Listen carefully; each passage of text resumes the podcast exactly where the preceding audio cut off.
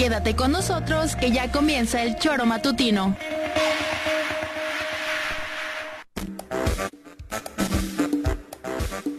Porque somos quienes alegramos tus mañanas. Interactúa con nosotros y búscanos en nuestras redes sociales como El Choro Matutino. Sintonízanos desde nuestra página web www.elchoromatutino.com y llámanos a cabina al 777-311-6050. De lunes a viernes, de 7 a 9 de la mañana, por Radio Desafío y también por Irradia FM 103.7. Somos la mejor revista informativa del país. Somos... El Choro.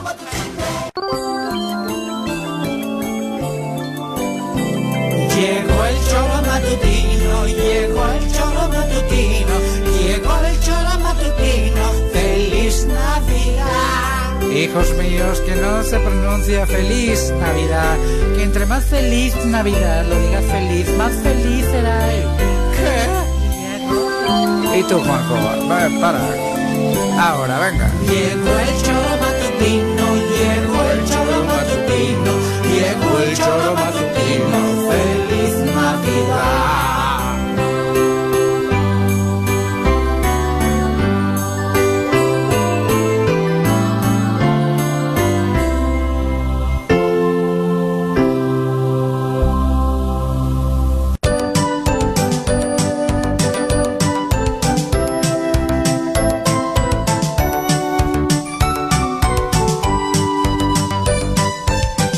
Tal? ¿Cómo les va? Muy buenos días, queridas amigas y queridos amigos del Choro Matutino. Bienvenidos sean hoy martes, martes 13 de diciembre del año 2022. Muchas gracias por acompañarnos a través de la 103.7 de su FM, de www.elchoromatutino.com, radiodesafío.mx y las plataformas de redes sociales que nos permiten llegar hasta ustedes, Facebook y YouTube, están listas para llevar la transmisión totalmente en vivo y en directo desde la ciudad de la eterna primavera, Cuernavaca, Morelos, que hoy, eh, tal y como lo pronosticaba nuestra querida Nuri, vuelve a tener por ahí un bajón en las temperaturas. En Cuernavaca ahora mismo estamos a 13 grados y por supuesto, pues eh, la sensación térmica es un poquito, de hecho, más, más bajita por ahí para todos los que eh, disfrutan el frío, háganlo, porque esta temporada apenas va empezando y les va a durar hasta enero para su felicidad.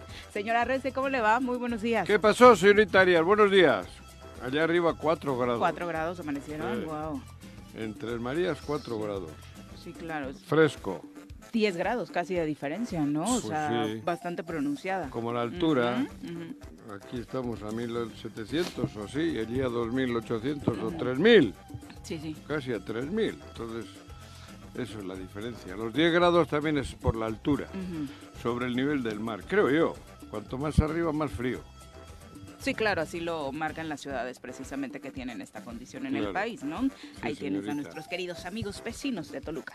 Eh, son las 7 con 3, eh, le decíamos, estamos listos para seguir platicando. Pepe, ¿cómo te va? Muy buenos días. ¿Qué tal, Viri? ¿Fan Buenos del frío días. no fan del frío? Pues tú? fíjate que, mira, Ujú. ahorita no lo he sentido tan, Ajá, tan, ¿no? tan gachón, pero desafortunadamente mi cuerpo no resiste mucho el frío, ¿no? Más que, sí, sí entiendo que es más fácil poderse abrigar que cuando hace un calor agobiante y demás, pero este, mi cuerpo de pronto reacciona con una alergia, salen unas ronchas Hay grandes. mucha gente a en Morelos. algunas ¿no? partes de Sí, mi sí, cuerpo, sí. ¿no? En las comisuras principalmente, Ujú, en, la los, en los muslos. pronunciada. Ujú. Sí, entonces este Ujú. sí le sufro, pero ahorita todavía aguantable, ¿eh? sin broncas. Hay que darle, a gusto. No, en Toluca es terrible, yo le no. sufro muchísimo. No, no. Sí, sí, sí, sí, no, chapitas. gachón, Y la temblorina todo el tiempo incontrolable. Seguro ¿no? ya si estuviera en los rumbos de Juanjo, yo estaría sufriendo ¿Ya todas las mañanas. renunciado? Sí, estaría envuelto todavía en cobijas, ¿no? Saldría ya en cobijas todavía. Esos en cuernas se Sí. antojan. sí, bueno, sí. Pero bueno, saludamos a quien nos acompaña en comentarios. Ya lo escucharon por ahí de fondo. En el choro matutino. En el choro matutino. Ya está aquí. Choro matutino. Querido Viri, George, Pepe, ¿cómo Juanjo. te va? Bien, Buenos gracias. aquí, aquí con el gusto de acompañarles. Qué bueno. Nos da muchísimo gusto recibirte como siempre. A mí verte, Vicky, a mí ay, verte. Qué lindo eres. No a ti no tanto. A mí verte también. Ay, es que este hombre de veras. Preocupado, ¿no, mi Pepe? ¿O qué opinas ¿Por tú de lo que está ocurriendo en el Senado? Pues este es lo que estaba leyendo, ya se aprobaron. Digo, pido la opinión de un hombre este, objetivo que, que no es eh, completamente cerrado en el tema. O sea, no soy completamente cerrado, pero sí soy algo no, no, cerrado. no, no, no, lo hago, no, no, cero, cero. Tiene Pero doble que- intención, tiene doble sé intención. que, sé que Jorge. tu corazón es, es moreno, por así decirlo. Sí, voy más para lo Y, moreno. y, sí. este, y me parece, quería abrir una opinión objetiva para yo no hablar y no decir tonterías, ¿no? Sorprendió Pues el tú entonces cambio. calla, güey. No estoy, no nada. Calla. Yo decía ayer, sorprendió el cambio de postura de Ricardo Monreal, porque Ricardo Monreal decía, la vamos a analizar con tiempo y es muy probable que la votemos hasta el, hasta el mes de febrero, es decir, el siguiente periodo de sesiones, porque eh, pues decían que no tenían, no habían tenido el tiempo suficiente para Bueno, ello. eso es claro, ¿no? Sí. Digo, de entrada el origen de la Cámara de Diputados, que la votaron 350 páginas sin siquiera leerla, pero bueno, que pareciera que es este PRI de los 70, y que el mismo que, presidente lo que el les dio presidente después. diga se hace, ¿no? les- no, pero después el presidente les dijo, oigan, metieron ahí mano negra, ¿eh? Ujú. Entonces hay que echar para atrás algunas cosas, hay que revisarle y demás, que eso me pareció una postura interesante del presidente. Pero y curioso que el presidente esté metido en el poder legislativo, pues está, ¿no? está, está, ¿no? De lo Eh, que tanto nos quejábamos los mexicanos. Y ahora- que que, que se quejaban. ¿Quién que es? hacía el PRI, los ¿Quién es? mexicanos. Ustedes los no se han 35 quejado nunca, millones de güey. votos. Escucha, ¿por qué no, se- escuchas primero, no? Pero tú no hables en primera persona. De lo que tanto se quejaron 35 Ah, millones de ah, personas porque que votaron por un PRI, nunca se cambio. han quejado, cabrón. 35 millones de personas. No, sí, sí, por No, supuesto. ustedes 35 no. millones de personas que votaron por un cambio.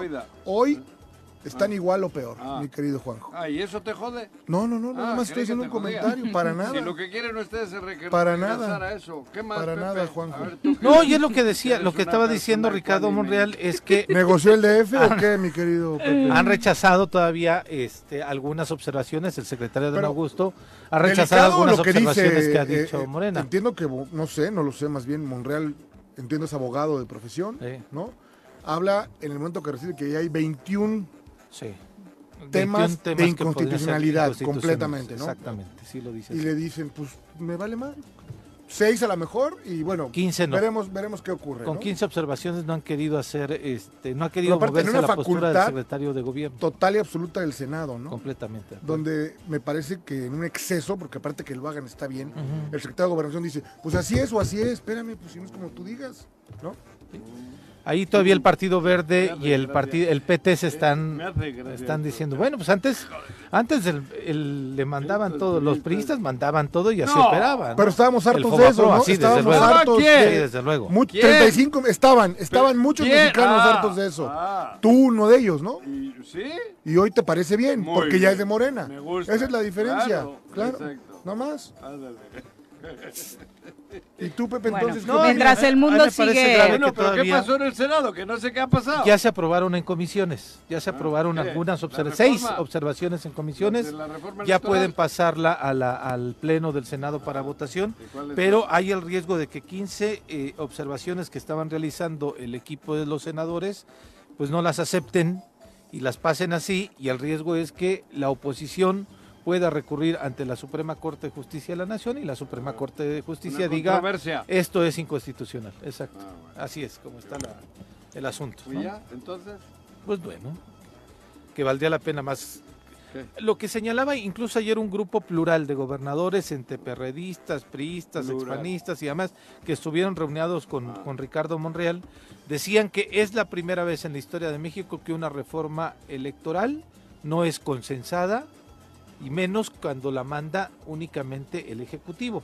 Ah. Hablan de que desde el 97, desde la creación del IFE y todas las reformas electorales que se fueron dando en el transcurso del- del- Claro. de la Las historia los fueron PRI con los del consensadas PAN. con los del PRD también, Ah, bueno, donde estaba. Andrés Manuel Ajá. y este y con el PT y con No, los ¿qué? demás.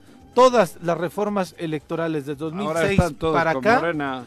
Del 2006 para acá fueron propuestas por principalmente qué, por Andrés Manuel. ¿por qué descomponer algo que funciona, no? ¿Por qué descomponer ¡Ay, algo Jesús, que le dio al presidente hoy la posición de estar donde está? ¿Por qué descomponer hoy las Llegó a 11 huevo. Eh, no, no, no, no, no, Bueno, no. Llegó con el no apoyo de la descomponer lo que, que le dio al presidente. No, el presidente llegó a huevo. Llegó con los votos de la gente. Bueno, ¿no? Claro. los votos cuentan. y ya no pudieron No, poder claro, desestimar era irreversible. Bien, Las dos anteriores con esos aparatitos que tú dices, Mira cómo les fue. Yo Bueno, siento pues, que no le alcanzó. Yo no coincido con lo del fraude. ¿eh? Y a pesar de que marché con Andrés Manuel y a pesar de que estuve aquí en el campamento más de meses acá afuera, yo nunca coincidí con la, con la historia del fraude, Entonces, pero ¿Por qué estuviste? este, porque era perredista, tenía Ah, que ¿y estar, tenías que estar a huevo. tenía que estar forzosamente, Ah. era dirigente del PRD, teníamos que estar en esa, en Ah, esa lucha a- a- política. A pesar de que no estás de acuerdo. Desafortunadamente sí, lo tengo que decir así, Juanjo, ¿no? Pero siempre creí que Andrés Manuel es su mejor, era la mejor opción para el país,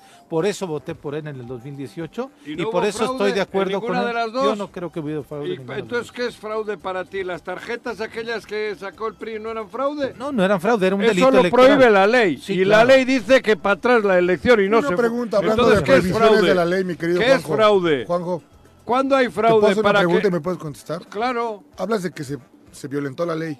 No, de que hubo fraude. Por eso, por, Sí. por unas tarjetas que no estaban Por permitidas. ejemplo, ahora Por ejemplo, a bote yo pronto. te hago una las pregunta, primeras, lo ¿me de las permites? tarjetas, sí, claro. Pero el con toda dinero que calma, no- aparecía. no te alteres, No, Juanjo. no, si no me altero, yo hablo cómo así. te pones. No, más no, quiero yo que me hablo así. contestes. A mí, a lo que han dicho que no hubo fraude. Ok, está bien.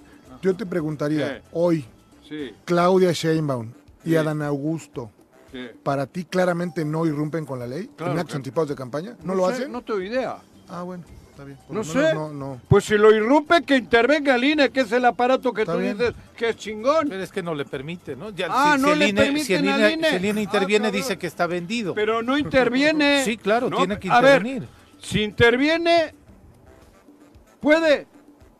¿Puede hoy el INE intervenir en eso que dice este que, es- Sí. que, que están cometiendo un Pues ya ilícito? no viste lo que ocurrió. Con Que Michoacán y Guerrero, No, ¿no? no, A ver, con la intervenga, propia Claudia. que intervenga, Y Claudia pues, hace un, un llamado Pero o un a- a, comunicado. ustedes les duele todo lo que ustedes han hecho y ahora, y si no, también lo inventa. A mí, lo que me, a, a mí lo que creo que el INE comete un exceso es que no solamente le dice a Claudia estás cometiendo un error, pero el exceso que comete es mandarle la carta de lo que tiene que decir. Está bien. A, a mí eso me parece que es un exceso y hasta el mismo, lo voy a decir así, ¿eh? Lorenzo Córdoba dice, es increíble que algunas puesta, eh, este, atribuciones que le dieron al INE desde la candidato izquierda, no, no va a ser candidato. No es candidato. No, ah, no no, va a ser Ah, no, no, candidato. creí No. que era ya candidato. No, no va a Ah, ser es. candidato. Ah, No, perdón, para nada. Pensé, güey. Lorenzo Córdoba dijo en algunas, dice, No, no, hay cuestiones tan absurdas que la izquierda pidió que el INE este, estuviera observando, que estuviera ahí, y que ahora que las hacemos, pues la oposición se molesta. ¿Y por qué no las por qué no las hicieron antes con el PRI? Porque antes, no están, porque antes no estaban bien Con- Con el legalizadas. PRI, con el PAN. Porque antes no estaba por ley. Ah. Antes podían hacer lo que Ándale. querían. Antes Claro, la ley estaba ahora- así. Por eso Andrés Manuel, ¿qué pidió Andrés Manuel? Que no se comprara tiempo aire de los partidos políticos, ningún candidato.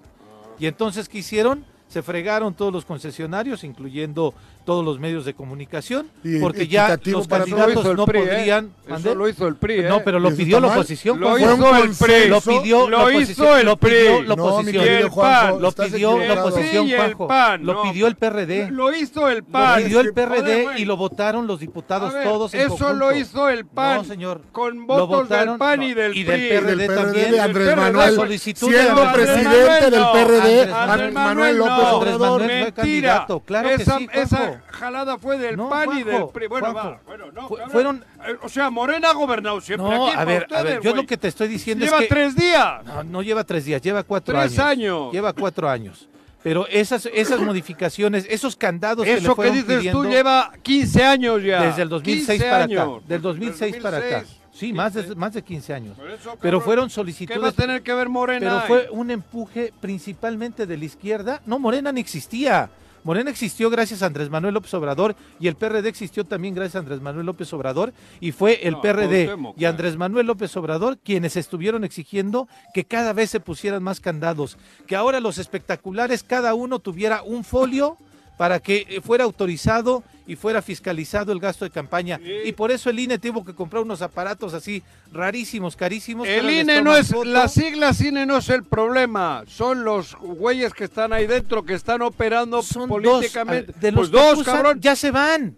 ¿Eh? Se van el próximo Pues, año. pues que se vayan ya, Pues ya joder, se van a ir, van a cumplir su plazo. Y habrá ¿Por que qué seguir modifi- fregando a Y la habrá que modificar el INE, porque el INE ha estado al servicio del PRI y del PAN toda la vida, güey. A mí me Juanjo. Ah, parece yo que- equivocado. Sí, claramente. Ah, ma, anda, Si anda. estuviera, Agarraban estado- avionetas con dinero de Veracruz. En, en Toluca para dárselas a Peña Nieto, joder, no me vengan con hostias. Y el INE sabía.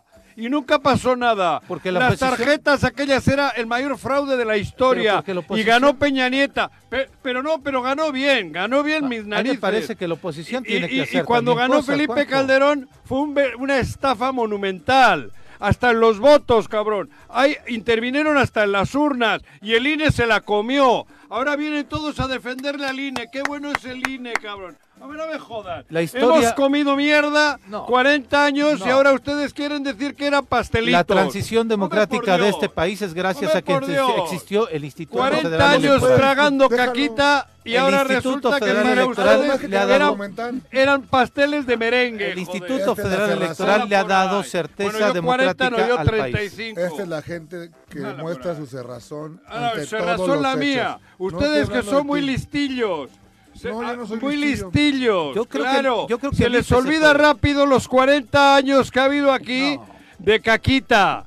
No, para no, el pueblo, caquita. No, no, pero si eran pastelitos. Si el PRI ganó bien. Andrés Manuel no perdió. No hubo estafas, no hubo fraudes. Fraudes que no, cabrón. Toneladas de dinero llegaban a Toluca en aviones de Veracruz y a comérsela. Y encima luego se lo regresaban. ¿Eso es mentira o es verdad? No es verdad, pero la hasta oposición hasta no regresaban las maletitas. La oposición no impugnó, Joder, Juanjo, y eso lo tiene que hacer la, la Dios. Y el oposición. INE se la comió. Porque el INE no actúa para eso, El Juanjo. INE no ha actuado nunca, ahora No, está actuando nada. cuando le interesa el Córdoba No. y el otro ¿Qué- güey. ¿Y, y en qué les ha afectado a Morena? El nada, INE ahorita, nada, en desde que ganó Andrés Manuel. En nada. ¿En cuántas ha ganado Andrés Manuel Todas. y el nada. Morena? Bueno, pero gana porque el pueblo quiere, Bueno, no entonces, porque... ¿cuál es el, problema? Pero Están habrá, garantizando habrá la que voluntad del habrá- pueblo. Pero por si acaso, habrá que modificar. Ah, bueno, por si acaso. No, claro. Es muy aventurado eso No, que dice, por, si por si acaso. acaso. ¿no? Por es- si acaso hay que mejorar las cosas. Ah, claro, claro, que se- sí. claro que se tienen que Hay mejorar. que ¿eh? mejorar. Claro Eso que se estoy diciendo. estoy ¿Y de qué quieren hacer con estas reformas? No están queriendo Mejorarlas. mejorar muchas Pues Para ustedes no, para ellos Dejando sí. a los partidos políticos Para con el el país mismo sí, para el pueblo sí están mejorando las cosas. ¿Cómo A ver, platícame ¿Cómo por qué.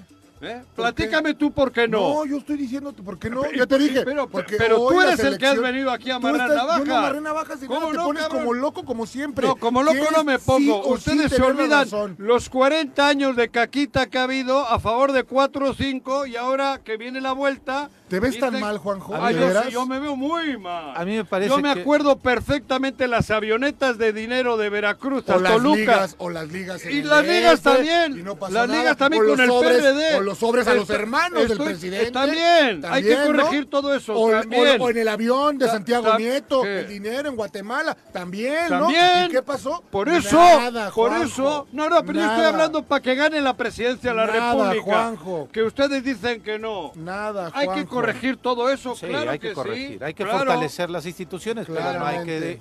no hay que, hay que ganar legalmente. Y, Y para lo ha que hecho se gane Morena, legalmente. Juanjo, lo ha hecho Morena. Morena ha no, ganado Morena lo ha hecho. Mangos. Morena lo ha ha hecho Andrés legalmente. Manuel sufriendo Morena ha ganado legalmente elecciones, más tres. de la mitad de, que- de Tres. gobernaturas en el Mo- país.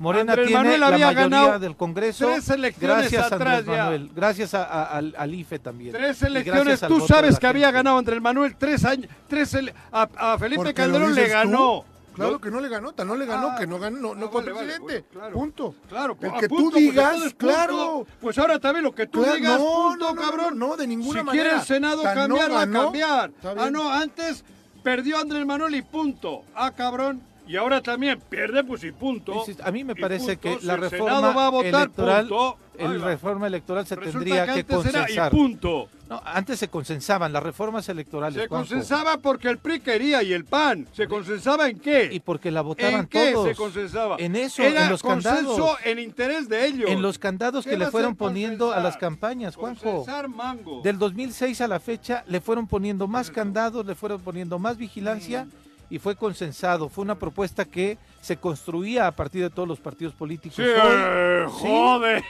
Sí, desde Ándale. Pepe, no me jodas. Bueno, que me Juanjo, así digas era la tú historia. que se- la historia en El México IFE, el IFE hasta existió hace cuatro gracias- años que ha sido consensar IFE entre todos el IFE imposición. El IFE existió, Imposición. el IFE existió gracias, Gracias. sí. gracias justamente a un PRI. consenso político de todos, El PRI ha en donde se El PRI ha empezó, dejado un país en maravilloso. donde el se, yo no estoy igual. diciendo, tú estás diciendo del PRI, yo no estoy diciendo del, Del PRI del yo PAN. estoy diciendo que todos, todas las fuerzas ¿Qué políticas hostias todas? Si no, fueron constituyendo derecha, al IFE, no, Solo para nada. contaba el neoliberalismo Checa las en este votaciones país, ahí. desde Salinas de las votaciones. Y el IFE, a partir de ahí, del 97 para acá, la, la, Del 97 para la acá geografía, a México la geografía política del país se fue modificando y tan es así que el Sí. PRD, la izquierda, empezó a gobernar la Ciudad de México en el 97. A en pesar el 2000 de- llegó a pesar de- Andrés Manuel López Obrador y A también pesar de- y también tuvo un gran avance en la Cámara de Diputados a nivel A federal. pesar de... Pero es por, porque, eh, porque Porque el instituyeron el quiso, IFE. porque el pueblo se porque fue pusieron hartando. el IFE y pusieron los No, claro. que el IFE, el IFE no Oye, ¿no Claro, escuchaste porque el IFE fue vez- funcionando. ¿No escuchaste alguna vez a Andrés Manuel pedir que desaparecieran los plurinominales? ¿Eh? ¿Alguna vez escuchaste a Andrés Manuel pedir que desaparecieran los plurinominales? No sé, yo a Andrés Manuel no lo he Ah, escuchado toda mi vida, tampoco he estado con él oliéndole los pedos. Ok. No sé qué ha dicho Andrés Manuel No, en 40 está bien. años. joder, Yo lo conocí, ah, pues, las- eso cuando le robaron con eh, Felipe Calderón, ¿no? ¿Cuándo 2006. Lo entrevistamos entonces también, ¿no? Sí, es correcto. Cuando le robaron, Yo- o nos robaron. Bueno, robar una elección es robarle al pueblo, ¿no? Sí, No, claro. Robar- nos- es robarle nos- a México. Nos robaron, sí, he sí. Me Claro. parece que ahí sí es un asunto que no solamente Y le ver con una robaron al pueblo mexicano en la elección descaradamente. Porque lo dices tú, Juanjo. No. Entonces, ¿por qué? No, le robaron descaradamente. Porque lo dices tú. No, yo no lo digo. Entonces, lo, di- ¿por qué? Lo, lo dicen millones. Millones de gentes que le robaron. Está bien. Robar en la urna, además. Luego la de Peña Nieto le robaron de otra manera, con el- las tarjetas y todo aquel desmadre que organizaron para que dinero. la gente... Con dinero. Bueno, va. He dicho.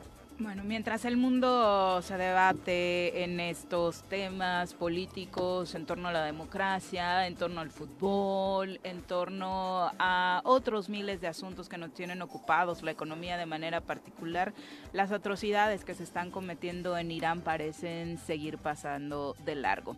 Las autoridades iraníes ayer ejecutaron públicamente a un segundo manifestante condenado por participar en las protestas tras el asesinato de esta joven que usted recordará en septiembre pasado fue condenada a muerte también en Irán por llevar mal puesto su hijab.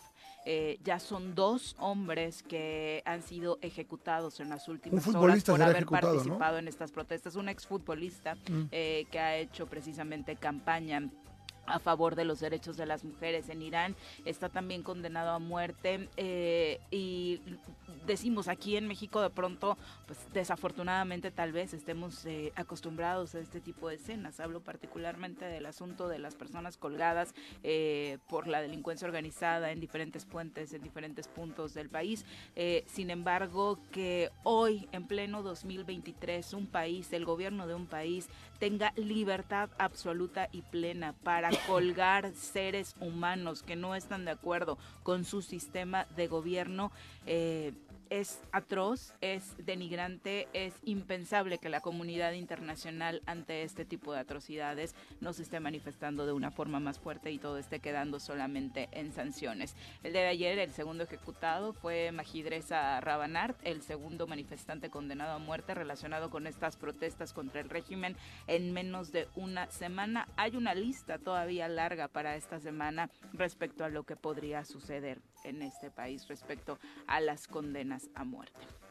Terrible. por supuesto. Y- Terrible porque a pesar del movimiento de las mujeres, que ha sido un movimiento bastante valiente, Viri, donde este, pues han salido a las calles no solamente mujeres jóvenes, sino mujeres de mayor edad, ¿no? Que han tenido que vivir bajo estas condiciones absurdas de este régimen iraní religioso político, eh, pues se pensaba que, que no iba a haber retroceso, ¿no? Es decir, se veía ya con- como con buenas eh, noticias en la resistencia a la lucha de las mujeres, pero que definitivamente al dar estas muestras eh, de barbarie de, por parte de la autoridad, pues sí se estruja el corazón y dices, qué riesgo, qué riesgo salir a las calles, qué riesgo estar en este régimen de, de allá y este y que pues desafortunadamente la lucha que han tenido por bastante tiempo en este año pues no se ha logrado concretar ni cambiar de fondo, ¿no? Sí, de pronto ahora mismo con el tema del fútbol muchos decían, "Ah, se quedaron cortos, ¿no? Los jugadores de Irán en sus protestas. sí, claro, bajo este escenario vete y protesta eh, ante los ojos del mundo por lo que está sucediendo en Irán y ni siquiera te aguantan una semana. De hecho, parte de lo complejo de este proceso es que ni siquiera obviamente tuvieron posibilidades de hacer una defensa en los casos de al menos los dos ejecutados.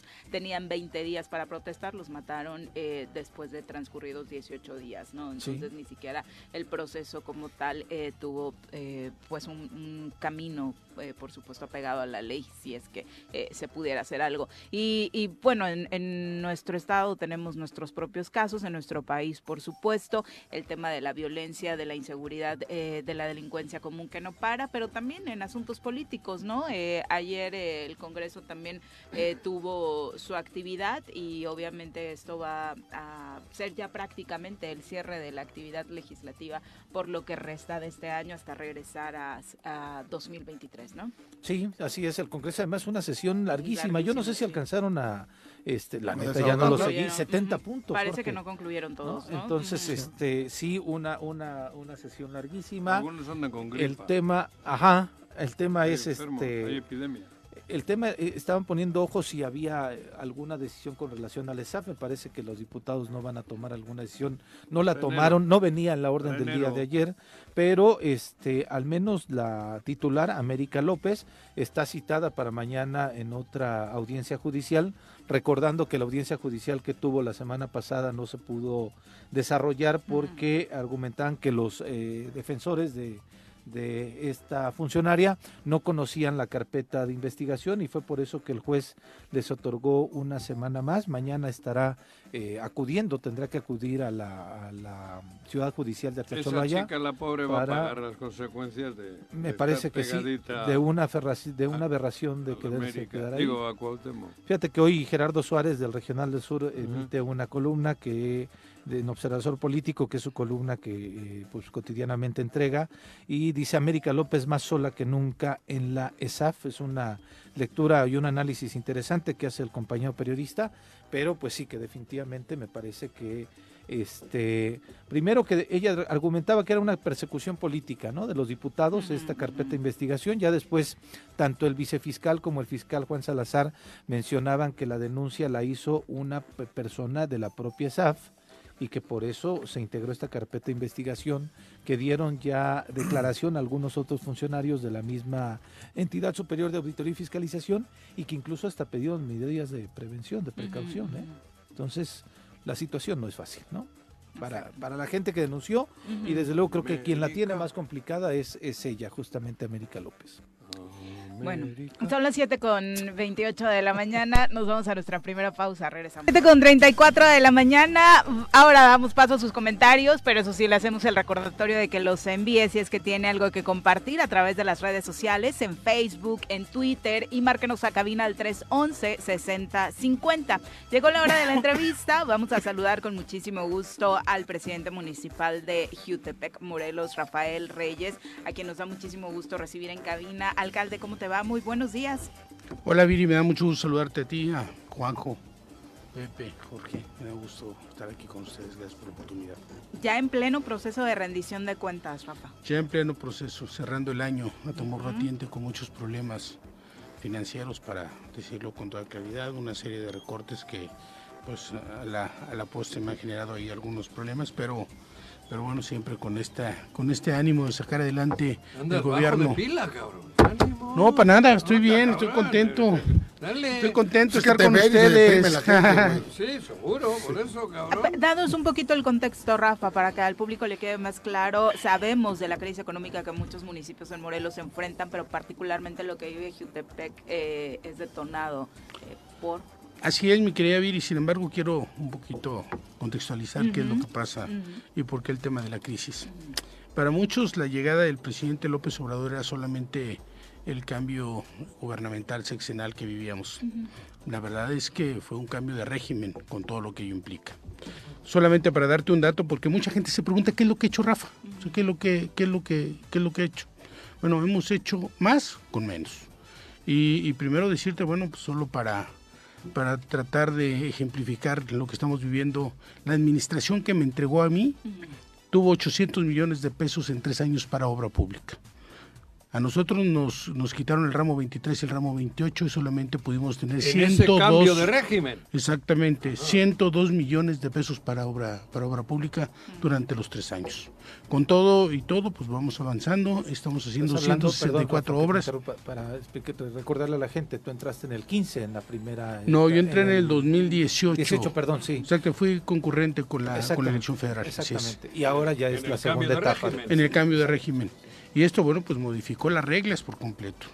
Y si a esto le sumas, bueno, pues que no tuvimos este durante dos años el, el paquete económico, la pandemia, pandemia. la falta de recursos de la gente, porque además uno de los problemas que más reflejan todas las encuestas de opinión pública, pues tiene que ver casualmente con la falta de recursos. La economía está muy mal, no solamente en México, me parece que es una crisis que estamos viviendo en todo el mundo y esto ha provocado, bueno, pues un daño muy grande y creo que todavía no hemos terminado de recabar, digamos, todos los saldos que nos va a dejar el asunto de la pandemia.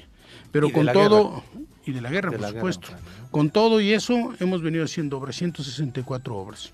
Otro tema que me parece importante decir, en, en el caso del agua potable nosotros recibimos un sistema con 39 millones de pesos de deuda y hoy estamos al corriente, no se debe un solo centavo. Hemos procurado cumplir con todos los pagos. En el asunto de los laudos, por ejemplo, eh, heredamos más o menos 50 millones de pesos que se tenían que pagar. Si yo hoy tuviera 15 millones de pesos, terminamos con los laudos, solamente para, para comentarlo de esta manera. No hemos contraído un solo peso de deuda pública, un solo peso. Nos hemos apretado el cinturón y hemos gobernado con lo que tenemos. Orgullosamente puedo decir que somos el municipio más iluminado de todo el estado.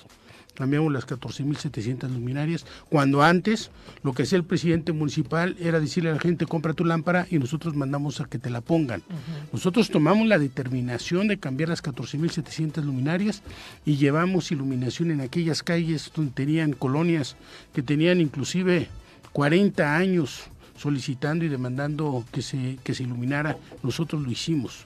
Venimos generando condiciones que nos permitan pues apoyar a la economía familiar. Se cobra cero pesos por la recolección de basura en Jutepec, por un lado.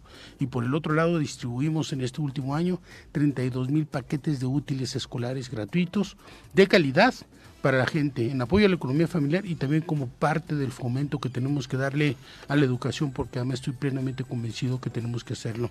Sin ser mi potestad, nosotros le damos mantenimiento preventivo y correctivo a los 192 planteles educativos de todos los niveles en, en- en nuestro municipio.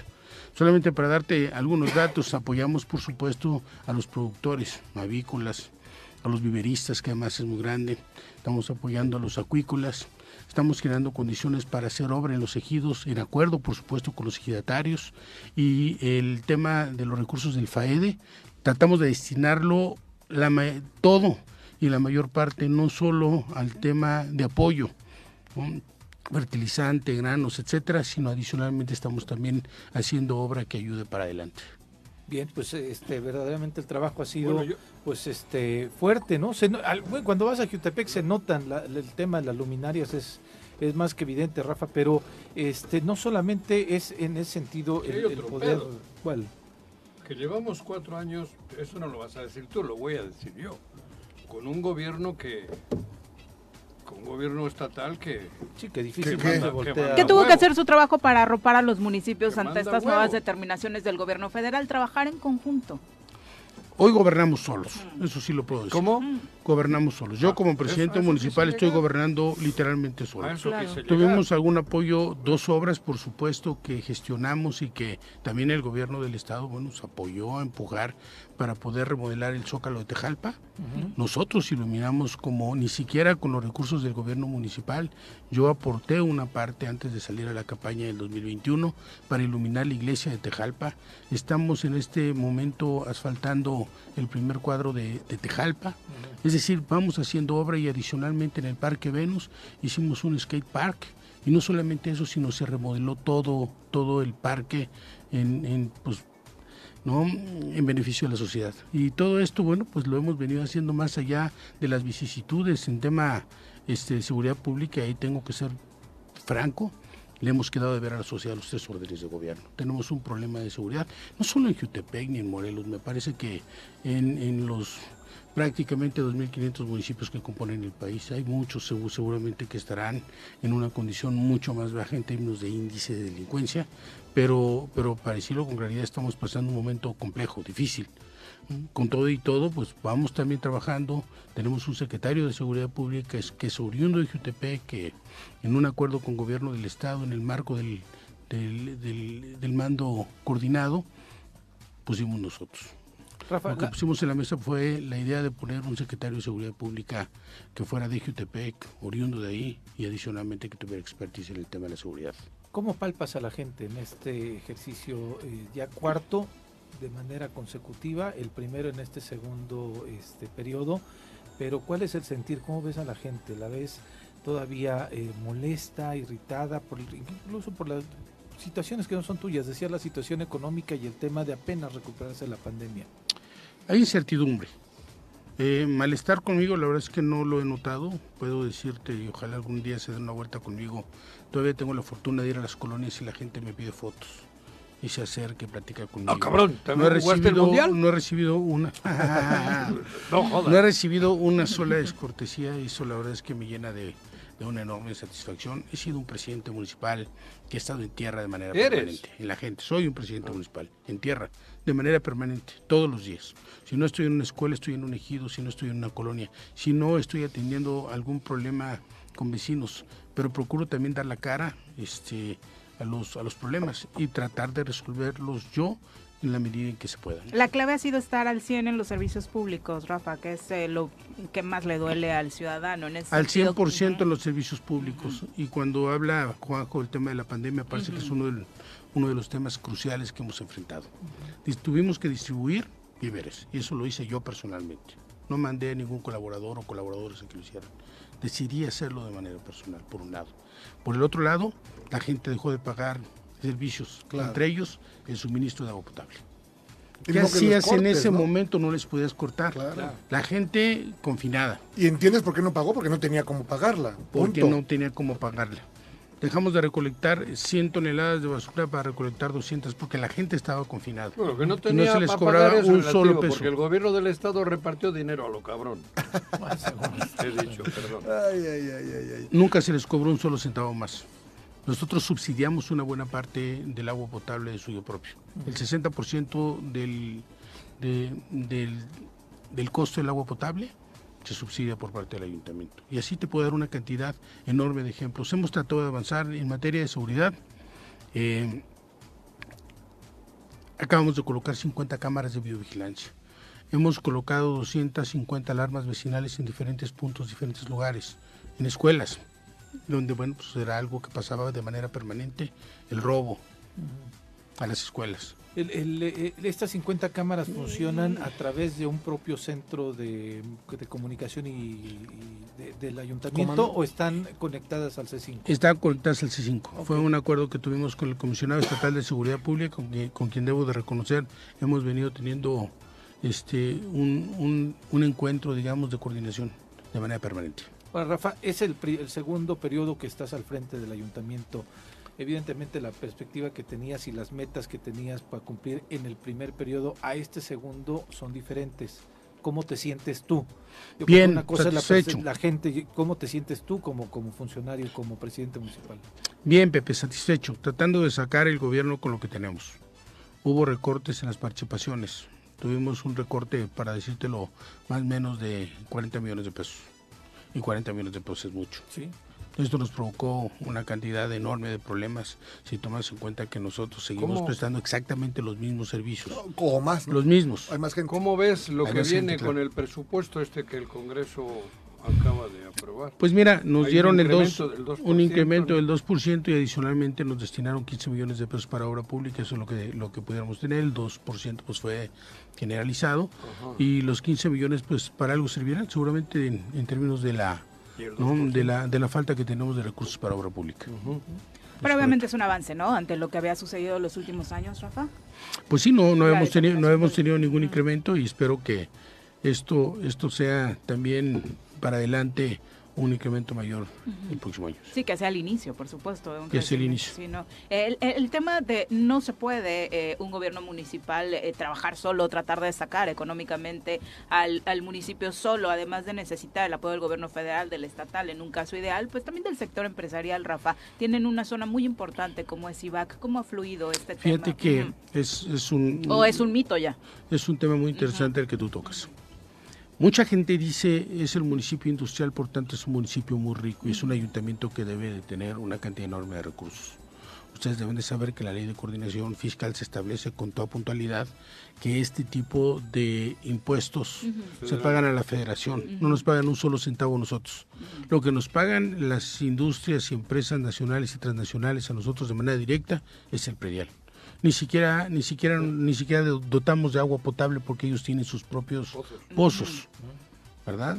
Y entonces la gente dice, bueno, pues es un municipio que tiene la mayor cantidad de industria, entonces tienen mucho dinero y no nosotros no recibimos este este Al impuesto. revés, supone una carga. Casi, casi, ¿no? Pues mira, Implica. con todo lo que implica, por supuesto. También recibimos apoyo de los industriales y de los y de los empresarios, una extraordinaria relación con los directivos de Prosivac, con Ricardo De Beck y con todo su equipo. Mantenemos este vínculo de manera permanente y directo y esto pues ha ayudado también para ir construyendo este acuerdos hasta donde ha sido posible. Y cuando hablamos de reactivación económica de la mano de los micro y eh, pequeños empresarios, medianos, ¿hacia dónde va encaminado? Prácticamente, hecho- ¿cuál es el sentido? Claro, hemos hecho tianguis del empleo y se han obtenido más de mil empleos, que son insuficientes. Somos un municipio que aporta el 50, 52, 54% del PIB, del Producto Interno Bruto. Pero en contraparte también somos un municipio que tiene una alta tasa de desempleo. Y esto, pues, por supuesto que nos, nos preocupa. Por ¿Qué hacer hacia adelante? Por la cantidad de habitantes que tenemos, pero adicionalmente por la crisis económica que están enfrentando las familias. Y, y tengo que decirlo con, con toda puntualidad. Acabo de levantar una encuesta de opinión pública y en la encuesta se refleja que por encima de la seguridad, la gente está más preocupado por el tema de la economía. Por no tener recursos, no tener empleo, Tener que por a la inflación, mesa en casa, claro. ¿no? por, por el alto costo que empiezan a tener ya los productos de la canasta básica inclusive. Entonces, hay una fuerte preocupación y si ustedes tuvieran que plantear esto a nivel estatal, es el mismo problema. La encuesta que nosotros levantamos El inclusive aquí refleja sí el sentimiento de la sociedad pero estatal. A nivel estatal, ¿dónde levantas la, dónde, ¿A quién llegas? güey? Aquí hay un alcalde, estás tú, hay un ayuntamiento, pero en el estado, ¿dónde vamos? Trabajamos de manera permanente, Juanjo, para sacar adelante este sí. tema y para tratar de bajar, digamos, este, este malestar de la ciudadanía hasta donde es posible. Nosotros no podemos ofer- ofertar empleos como tal. ¿Cómo ofertamos empleos? No hay, este, no hay forma. Sin embargo, cuando uno sale a la calle, la gente te lo pide. Necesito trabajo, necesito chamba. Mucha gente se dedica al autoempleo. Pone negocios, trata de vender algo cada vez más. Hay una cantidad enorme, no tienen idea la cantidad de gente que ¿Y se los dedica más débiles a delinquir? Pues sí, también hay, hay un, débiles, hay, hay- hay un problema que tenemos ahí, sí, sin duda. Están saliendo una cantidad enorme de jóvenes este, de las universidades y la pregunta es en dónde van a trabajar. ¿Tienes Esa, creo el- que debe ser una gran preocupación. ¿Para cerrar el año tienes? Vamos a cerrar el año. Vamos a cerrar el año con todo y todo como hemos, como hemos venido cumpliendo durante los tres años anteriores. Eso no tengas duda. Ajá, digo. Obviamente, ¿no? la gente sin dormir y preocupado cuando decías, no, debemos, no, es la preocupación que uno tiene que enfrentar todos los días. Yo regularmente me despierto a las 5, 5 y cuarto y antes de hacer ejercicio procuro este, ¿Cómo hablar con funcionarios públicos y demás. ¿O solo lo primero o lo segundo? ¿Qué? Coge ¿Cómo? su carpeta de pendientes. Eso, eso me refería. sí, Es correcto, eso, es correcto, sí es. Rafa, ¿qué, Oye. qué retos, qué retos vienen para el siguiente año? ¿Tu cabildo cómo está? ¿Está acompañándote? ¿No, no ves? Pregunta yo lo de la gente porque este, de pronto nosotros observamos en el cotidiano manifestaciones de algunos vecinos en algunos lugares, colonias, de, algunas, este, eh, eh, de algunas otras ciudades y Yoquiotepec, a pesar de que tiene complejidades y demás, noto una situación de gobernabilidad con la sociedad en este diálogo que tiene la autoridad. Pregunto al interior del cabildo, porque de momento al interior del cabildo es distinto que cómo se desarrolla la ciudad. ¿Cómo vas? Con el cabildo una muy buena relación, extraordinaria relación. Este, cuando empezó el gobierno, bueno, pues, al igual que en la administración pasada, les planteé, les puse en la mesa la necesidad de construir en favor de Jutepec. Se había acabado la elección y había tiempos de ser gobierno. Llegarán los tiempos de hacer política y todo el mundo romperá filas, pero ahora hacer gobierno todos. Y en el caso particular de los conflictos de corte social, por supuesto que cuando se presenta un asunto de malestar hay una instrucción este, de mi parte para los funcionarios públicos, ir a enfrentar el problema. Y cuando tengo que enfrentarlo, lo enfrento prácticamente yo en casi todos los casos. Hablo con la gente, buscamos alternativas de solución. ¿Tenemos problemas? Sí, por supuesto que hay problemas. Es un municipio altamente politizado. Demográficamente, bueno, pues tenemos una cantidad de gente que no corresponde al territorio, entonces tenemos también cierto grado de hacinamiento en nuestro municipio. Pero procuramos estar en las colonias y tengo una enorme fortuna, que sigo teniendo el mismo celular. Y en este celular, bueno, pues me mandan mensajes, me hablan por teléfono los liderazgos, los ayudantes, los presidentes de consejo, los delegados, y me dicen, no, está pasando esto, lo otro, aquello, y entonces vamos y le entramos al toro por los cuernos, no hay de otro. Entrarle, entrarle a los problemas y tratarlos de solucionar.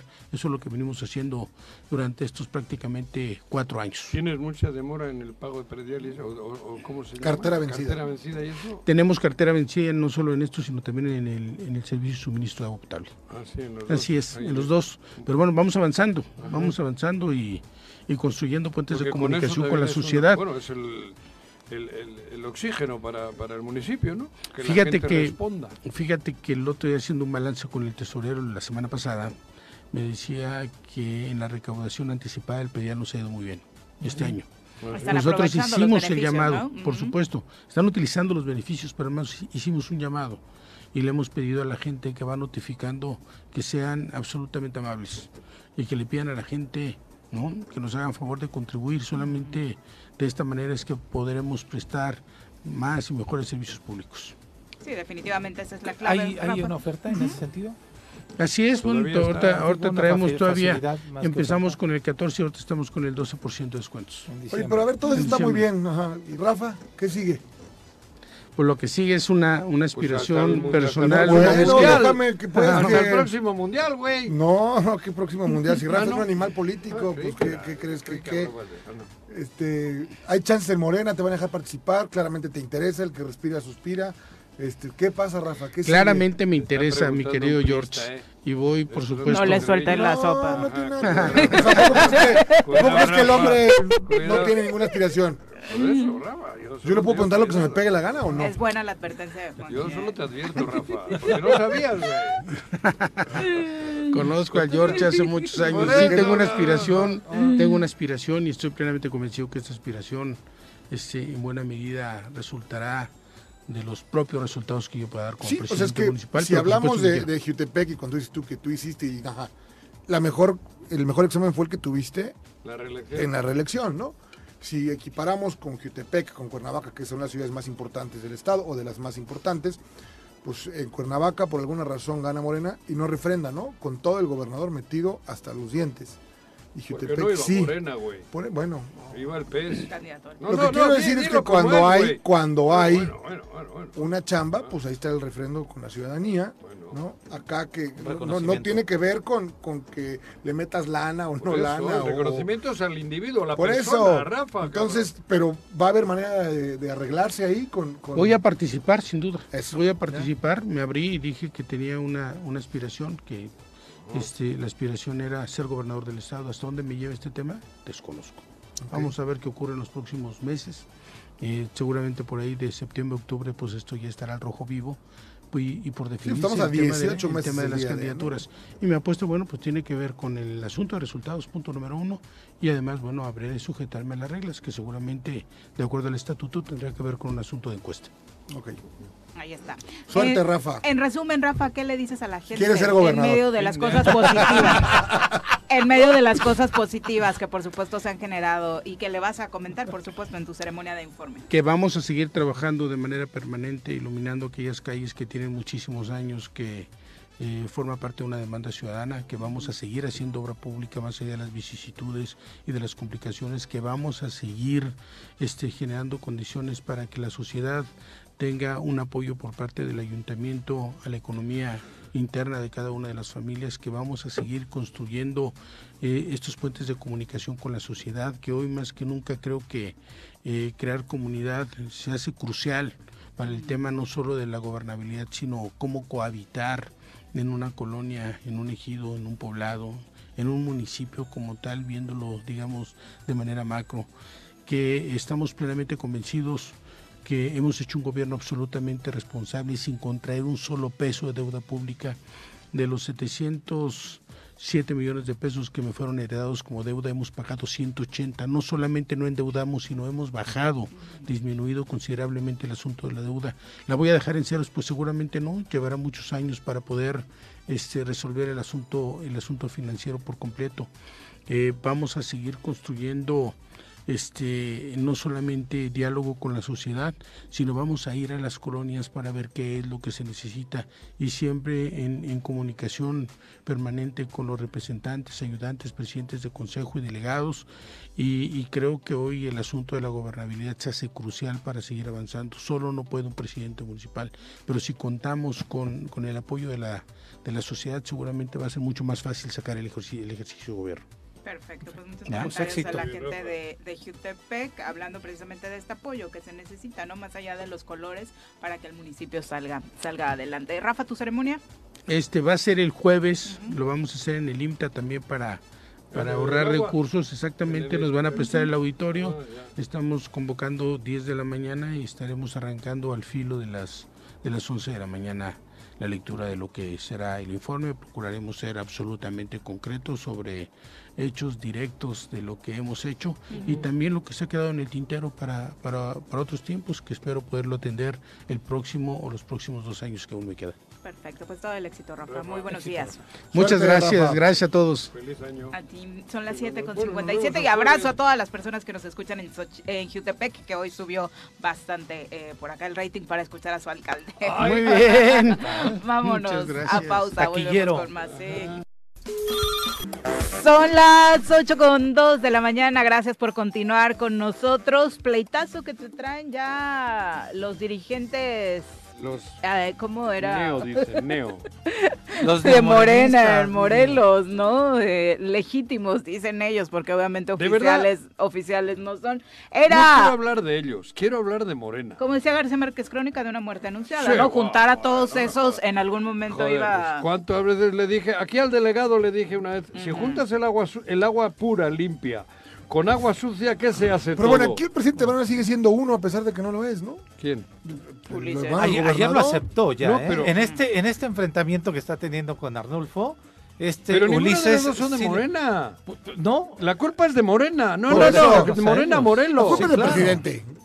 ¿Qué Pero bueno, presidente? nada, eh, ¿pero qué, qué aceptó? no, que no es presidente, que lo quitó el tribunal. Pero Bueno, como un, tal. poco para que la gente tenga el ver, contexto, no, no, estaban exacto, unidos, iban de la Hace mano, eres mi hermano. Dieron la rueda de prensa Eh. Ulises Bravo mua. y Arnulfo Montescuen, ninguno de ellos con un historial de izquierda, ni mucho menos en Ni- la ni- política. ni- ni- ninguno con un historial. Arnulfo aparece Ahora ya se en nos pelearon, de las manos ¿no? sucias de Felipe Calderón como Sí, uno de los un artífices de los programas sociales del gobierno de Felipe Llevaba Calderón. bombas de agua, no sé, Sí, purificadoras sí, sí, y la hostia. Exacto, sí, sí, sí. Pero ¿por qué se pelearon? Bueno, ¿Se sabe? Es que porque Arnul- Arnulfo, su esposa es quien ocupa la cartera de la Secretaría de Organización. Entonces, Ay, y tiene otro consejero. Y entonces lo que se dedicaron a hacer con, eh, desde esta secretaría es a instalar comités de fortalecimiento en Morena en cada municipio. El- la interpretación es que pues están haciendo su propia corriente al interior de Morena para este, sus fines, ¿no? Lo que Mm. ellos consideren. Y entonces Ulises se molesta porque pues no se están ciñendo a lo que él diga, Viri. O sea, no están yendo a los eventos que él hace, no están haciendo lo que él este, ha tratado de determinar en ese sentido. Y entonces eh, lo que dice Arnulfo ayer en su cuenta de Facebook es que lo han amenazado. Pobre. Sí, Es que la, es la ocasión, digo, con todo gobierno. respeto, la ocasión número ¿qué? Que cuando ya ve el Mm, río desbordarse denuncia amenazas, ¿no? que este, están utilizando el dinero del gobierno para intimidarlo, Ah, para pegarle. ¿A poco ha dicho para Arnulfo, cómo se llama? Montescuen. Montescue. Ha Sí, dicho que utilizaron el Una de las dinero frases que utilizó fue Ulises me dijo que ellos tienen a los medios de comunicación Ah, y puede acabar conmigo. Cosa que es cierta, ¿no? No, Sí, eso por sí. eso ahora Digo. descubrieron. Hasta ahora se dan cuenta, exactamente. Montesquieu no se dio cuenta que utilizaron el dinero del gobierno en la interna, en aquella que supuestamente Pues donde salieron donde salieron delegados esa madre, Sí. no se dieron cuenta. Y pero, entonces, pero a ver, esto es terrible para la izquierda, para Morena. para Morel, para los, las Sí. personas de izquierdas de Morelos, es una burla. La gente que se que lleva luchando desde pues desde que lucha, cabrón, de toda su vida, le tiene que dar pena a esta madre. o los que han acompañado a Andrés Manuel Juanjo en la constitución de Morena. Porque te voy a decir, voy a ponerle gente- yo todavía, a- no todos que han sido izquierda toda su vida, pero, Pero al por- menos que le apostaron con Andrés Manuel a irse del PRD. Pero yo para qué tengo o gallinas? unirse con él en el 2015. Pa' que pongan huevos. Sí, claro. Sí, sí, sí. Para que pongan huevos tengo las gallinas, no las tengo para... La hostia, no tienen huevos. Sí, es terrible que ahorita Morena esté en un Ovarios. pleito de dos que no son militantes. Es una vergüenza lo que ocurre con la izquierda de Morelos en Morelos, güey. Y se los digo en sujeta. Sí, no están dejándole su casa a otras Esto personas. Pero los propios burla, militantes es- lo permitieron. Ellos permitieron que este grupo avanzara de esa forma. todo a los de Morelos, que no me digan que es el Mario Delgado. El Mario Delgado es una farsa, pero es su pedo. Corrupto es su pedo. aquí. Aquí, cabrón. Aquí. Gente luchadora, gente de bien, gente que ha- se ha partido el lomo por tener un mejor país, un mejor estado, un mejor municipio. Está permitiendo el cochinero más grande de la historia. Ni en el PRD ocurrió esto con Rodrigo Galloso. Sí, ¿no? Ni en el PRD. Y se lo digo así con voz alta. Sí. Es un cochinero lo de Morena Morelos. Cochinero. Sí, y, y se lo van a cobrar. que le permitan a Ulises, que lo destituyó no otro. solamente de la presidencia, de la consejería y por ende de la militancia. O sea, el tipo no es militante. Y lo que dice como consuelo es, eh, a mí aunque sea me conocen en el Comité Nacional, a ti ni siquiera nadie te conoce. Ah, entre ellos. Pero sí, sí Claro, Ma- acepta. Mario Delgado. No, no, sí, claro. a Mario Delgado, que Sí, se en Tepoztlán. Y sí acepta. Que ahí hacen los cochupos. Exactamente. Y sí acepta que lo quitaron de la presidencia y que ya no es consejero. Claro. Pero este pleito que no tendría que ser de Morena, de dos personajes que nunca han estado en la vida de Morena, que Bueno, Montescuén lo pasamos aquí, no son ni de un aquí, video creo, en donde dos, antes ¿no? de la elección, en este mismo año, se pronunciaba en contra de Andrés Manuel. Sí, eh, Montescuén Joder. viene de Sí, de, Sonora. Jutepec- de Sonora, ¿no? De Sonora, es del norte, ¿no? Y los de izquierda de aquí, ¿dónde? Luego me Viendo. van a venir en el 24. Y van a decir, Juanjo, ¿qué? No, pues Como no, el ¿eh? chinito Milán. No hay que permitirlo, ¿eh? Juanjo. No, no, no, no. No, no. podemos dejar que crezcan. Si los Lo dejaste crecer cuatro digo a años la- y a no la gente que se hace fotitos con Cuauhtémoc, ya basta, ¿eh? No me vengan diciendo luego a solas, no sean cobardes y no me digan a solas, ¿qué ojete es Cuauhtémoc? Y luego les veo al día siguiente Celebrando en el un gol de desayuno México en el y, y Mundial. sacándose fotos con él. Que- que- por favor, a mí no me digan más eso. Y a los de Morena les digo lo mismo. No me vengan diciendo que son de izquierdas, porque están permitiendo Defiendan el su casa. mayor, el mayor insulto que he visto en mi vida Sí. a una corriente de izquierdas progresista en, un, en, en- en- una parte del mundo, cabrón. Sí, defiendan su casa. Vergonzoso. Y les me dirijo a los de Morena, Morena. No a estos neo, ¿cómo les tú? Neomorenistas, Neomorenistas, güey. Sí, sí, sí. Que vayan a la goma. Bueno, lo, lo interesante sería que esto que está sucediendo realmente provocara un cambio y generara que las cosas volvieran eh, las aguas al cauce que debieron llevar dentro de la izquierda en Morelos, porque es justo este nicho, el de Morena, el que representa esta ideología en el Estado y ahora mismo no tiene pinta de izquierda para nada No. con estos liderazgos. Un cochinero. Vamos a pasar a entrevista, ya nos acompaña en cabina, interesados por supuesto en lo que sucede en la zona oriente del estado, particularmente en Cuautla. Nos acompaña Jair Morón, presidente del Grupo Rebase y presidente de Canirac, delegación Cuautla. Eh, muy buenos días, Jair. Hola, buenos días a todos. Oye, eh, pues preocupados, de pronto hasta en las noticias nos gana el centralismo y enfocamos mucho la situación de inseguridad, de violencia, lo que sucede en Cuernavaca y su zona metropolitana, pero lo que hemos estado recibiendo como información de Cuautla es realmente preocupante y el sector empresarial, por supuesto, lo está padeciendo y fuerte. Bastante fuerte, de hecho, este, estos dos últimos dos meses han sido bastante fuertes para, para lo que es el sector empresarial en Cuautla. Nosotros en Grupo Rebase tenemos alrededor de, de 400 agremiados y este solamente este mes de Grupo Rebase cerraron sus puertas 35 agremiados Casi el ¿Qué cifra 10%. tan Así es. ¿En un mes? en un mes. Eh, sí, ha, sí ha Eh, pegado En este grupo, bastante. ¿qué tipo de comercios son? Es- Digo, porque estás en Canirac, pero son todos también del... del Es, es, mismo es del gremio restaurantero y, el, y todo lo que es el comercio establecido. Entra cualquier tipo de negocios, desde ferreterías, este, restaurantes, tenemos de todo. Servicio al público directo. Exactamente. Muchos van a decir, es la crisis económica, está sucediendo en el mundo entero el cierre de negocios. Mm, ¿Es este el, el tema en Cuautla? Viene en conjunto, desafortunadamente se han, se han pegado todo y este, por lo menos, bueno, en el sector restaurantero que es de Canirac, eh, uno de los mejores puentes que tenemos en el año es el del, el del Día de Muertos, el del 2 de noviembre. Este ha sido el peor puente en cinco años que hemos tenido. Entonces, No me este, diga.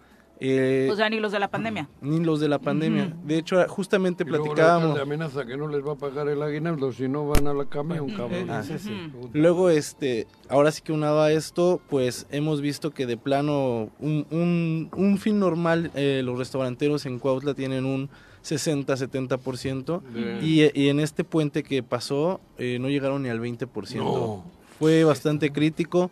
Tú eres el presidente Canirac, de Así allá es. de- De la delegación No es cualquier sí. persona la que está diciéndolo. Y Tú tienes este- los datos. Así es. Y, y el tema es, pues, que sí nos pegó bastante fuerte la inseguridad. ¿Cómo no van a cerrar? Han tenido escenas realmente atroces eh, eh, con el tema de los ataques a, a los bares, a restaurantes. eh. Desafortunadamente eh, hemos visto que los ataques ya no solamente son, este, pues como dicen directamente, eh, muchos lo catalogan con los bares, ¿no? Que es en la noche, Ujú. No, ya es a cualquier hora y es en cualquier lugar. Desayunando, cabrón. Entonces, este, pues el tema es que se junta todo y, y esto le pega bastante al comercio, ¿no?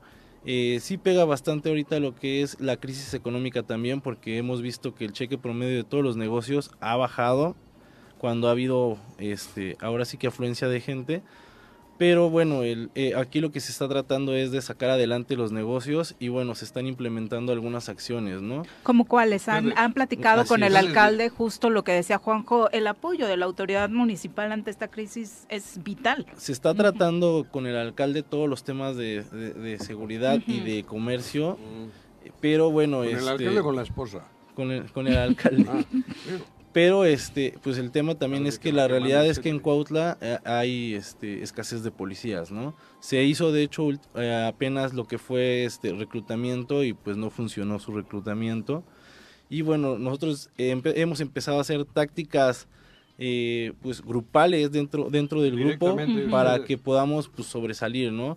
Eh, tenemos un grupo ya de emergencias que está conectado con, con gobierno del estado, con el CES. Y este, con esto hay, bueno, un- en cualquier cuestión hay un poquito de, de más rápida respuesta. Y ahorita estamos im- implementando lo que son este, cuponeras de descuento de, de parte de Canirac y de Esas son Rebase. iniciativas de ustedes. Así es. Directamente del grupo Son, empresarial. son de nosotras y son, sector. este, eh, son ahora sí que en, en conjunto con todos los empresarios, ¿no? Ajá. estamos haciendo el esfuerzo de pagar estas cuponeras con la intención de que, bueno, pues la gente se incite a salir porque Es definitivamente... llegan- lleg- llevando el cupón tienes descuento. y ese es Exactamente. El sistema ese... Porque sí, este, pues la gente realmente en Cuautla no está saliendo y no está saliendo por miedo. Pero no está saliendo la gente de Cuautla, pero tampoco está llegando al turismo. Exactamente. Y ese es Pues el es que otro que ese es el otro tema. Hemos hecho campañas eh, para atra- atraer al turista y hemos hecho videos, hemos hecho de todo. Pero bueno, yo creo que han pegado más las notas, eh, Negras. Exactamente. rojas, la- la- en fin, lo negativo, güey. lo negativo que cualquier cosa. Y el ¿Cu- hocicón. ¿Cuánto, y el hocicón pega ¿cuánto mucho. tiempo Ese que- tienes que en no quiere este- pagar la- la- los el- aguinaldos, el- cabrón. ¿Cuánto tiempo tienes tú en el, Hocicón. en el medio de la Canirac? Apenas estamos retomando la Canirac después de tres años que no hubo nadie. Y bueno, llevamos Joder. ocho meses.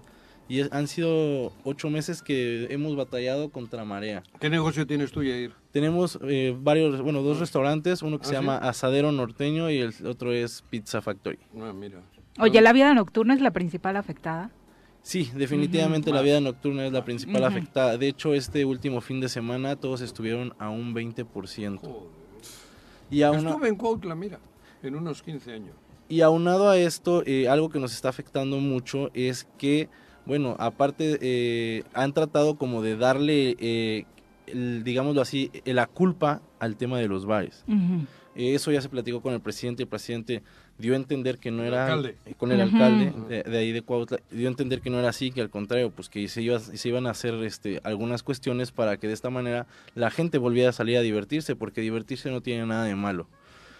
Pero el tema es que, bueno, este, se están haciendo operativos todos los fines de semana, viernes, sábado y domingo, donde hacen una caravana de 20 patrullas y llegan a un, lu- a un establecimiento que tiene 20 personas y se meten 40 policías. Y te vas, ¿no? A.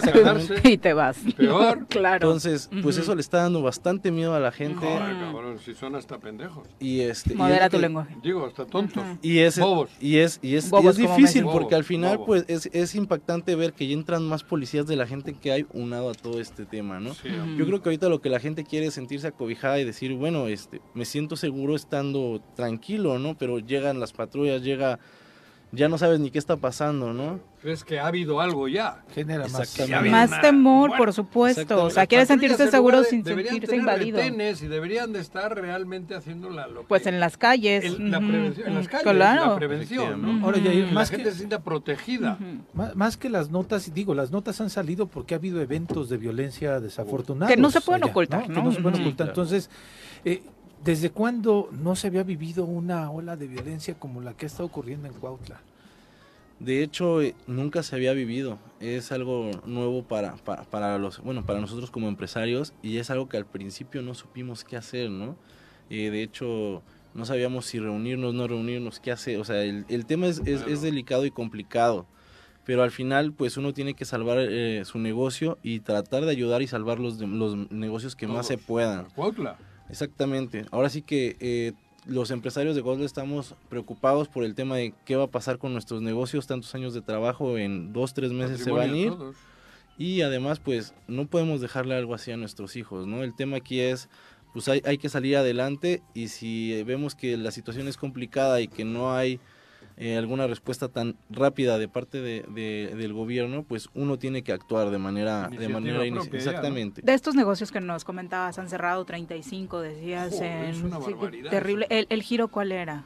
Lo, el principal giro que ha cerrado es el de los bares. De Pero bueno, también ha habido restaurantes y este hasta un jardín de eventos ha cerrado.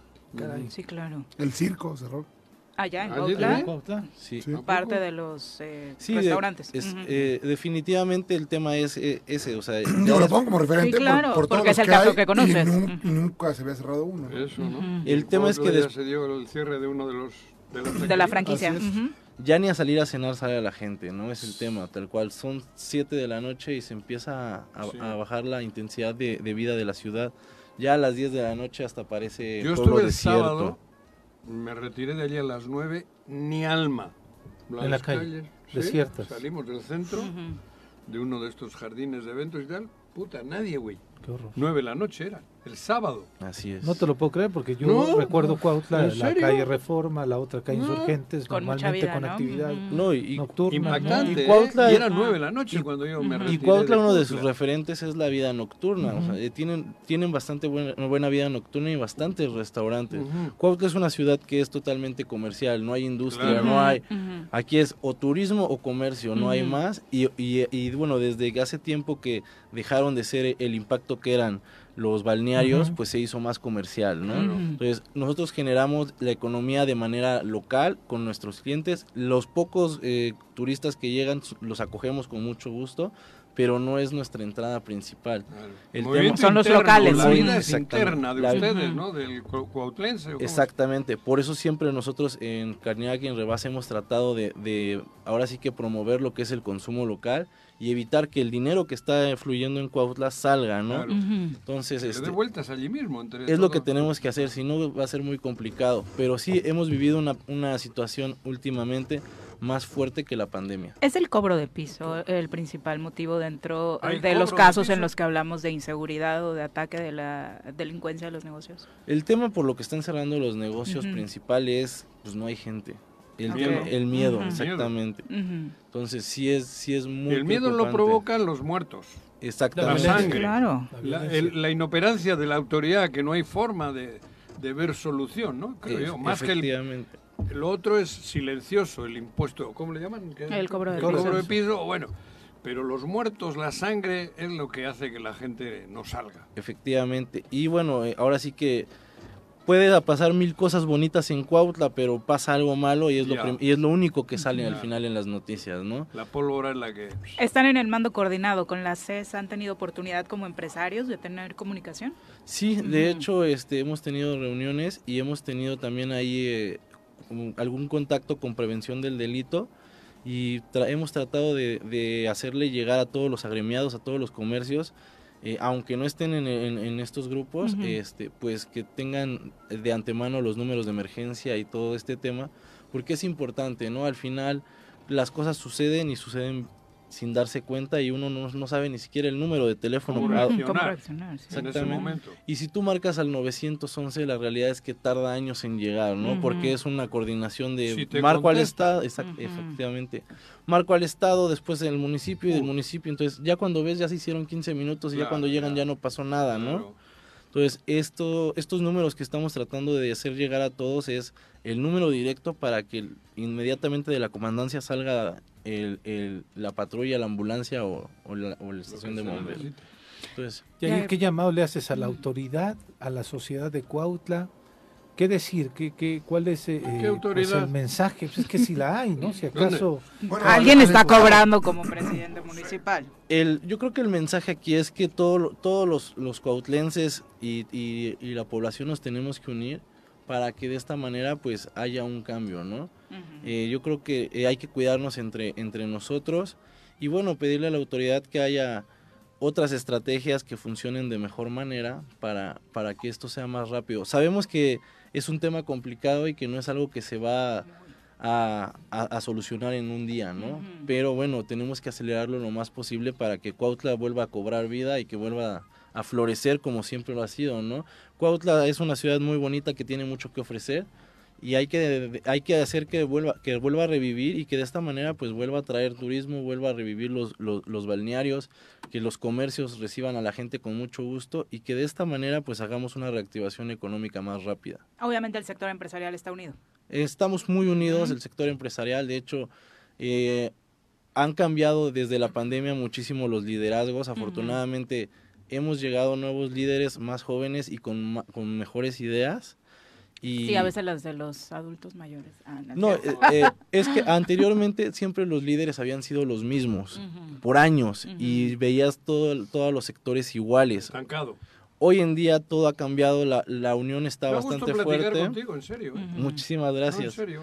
Y este y bueno, yo ahora ya todos los grupos que se han creado tanto de salones de eventos, de comercio, de comercio del centro y todo, estamos unidos. Lo que queremos ¿Cuántos agremiados tienen? nosotros tenemos 400 Ah, agremiados. lo que decías al principio, 400. Y este, nosotros lo que queremos es el bien para Cuautla. No hay, no hay egos, no hay nada de eso. Lo- Aquí le- se trata de, de dar lo mejor. ¿Por qué? Porque venimos de querer salvar nuestros negocios. Hace un año empezamos la reactivación económica, empezó a funcionar la reactivación económica y se viene este tema. Entonces, otra vez empezamos desde cero. tienen, como que- Claro. perdón, eso es mi, de mi cosecha. Y este, bueno, nosotros nos hemos querido apegar mucho a- al- al- al Claro. gobierno porque es el único que nos puede apoyar en estos momentos, ¿no? Sí. O debiera de. Eh, estamos ahora sí que de, de la mano ahí con el alcalde, nos está, nos está ah, tratando de apoyar con lo que puede, pero hay muchos temas que, que sí le, pues no, no se puede, ¿no? Eh, No es tan rápido. Eh, por ejemplo, en Cuautla tenemos básicamente 400 policías para todos los habitantes que somos. O sea, es- estamos hablando de que serían un policía y medio por por este Cada- por cada zona que manejan, ¿no? O por cada Cuadrante. eh, cuadrante, exactamente. Entonces, es muy complicado que cuiden a tanta a tantas personas y bueno, pues el tema de la inseguridad yo creo que por ese mismo tema no ha habido reclutamiento porque la verdad pues a todos les da miedo eh, perder la vida Pero o algo por hay un que ver cuánto cobran, qué prestaciones, para que la gente se anime. En una guerra, cabrón, o te llevan a huevo o te tienen que pagar bien. Sí, claro, tiene que yo creo que ese es el tema principal, no Las tiene que haber laborales. Claro. debe de haber un, un mayor salario para Claro. que haya un, un mayor número de policías, ¿no? Pero sabemos que todo esto le pega al final económicamente al municipio, pero es algo necesario. Sin duda. Pues muchas gracias por acompañarnos, Yair, y esperemos, por supuesto, que la situación para Cuautla mejore, porque Nunca habíamos escuchado tanto de Cuautla y todo malo. Desafortunadamente, Este sí. rato. sí, sí. Desafor- Nosotros la hemos tenido desde aquí, desde Cuernavaca, pues como un lugar tranquilo y tal, y últimamente es... es Siempre ha sido La un paraíso para vivir. Por eso sí. lo teníamos como un lugar tranquilo, pacífico, pero las noticias de este último año, diríamos, está cabrón. Y es interesante platicar contigo porque obviamente lo que menos se necesita ahora es satanizar al sector empresarial y, y hacerlo responsable de un asunto de seguridad que por supuesto se escapa completamente de sus manos. ¿no? Efectivamente. Que las, las primeras declaraciones del gobernador Fueron era, así, voy a pedir que cierren esos lugares. De hecho, no hicimos son. nosotros una declaración ahí eh, diciéndole al gobernador, pidiéndole al gobernador que en lugar de, de atacar el gremio, pues nos apoyara, ¿no? Claro. Nosotros lo que, lo que buscamos es, res- es resguardar, resguardarnos con el gobierno y lo que recibimos es, si a ti te pasa algo por temas que no te corresponden, te vamos a cerrar. Entonces, Es yo creo que no va el tema por ahí, al contrario, debe de haber un apoyo, ¿no? O Debe, jugamos todos o ponchamos el balón, es lo único que sabe. efectivamente. Este... bueno, Gobernador. Muchas Bobo, gracias, Jair. bobo. Muy buenos días. Buenos días. bobo. Son las 8.26, volvemos. Ánimo. Ya. Ay, las efemérides de Jorge, mi- tan interesantes siempre. Le vamos a dar esa sección. Pero saldrá, saldrá- Rollitos que me metes pero saldrá al aire ¿no? o las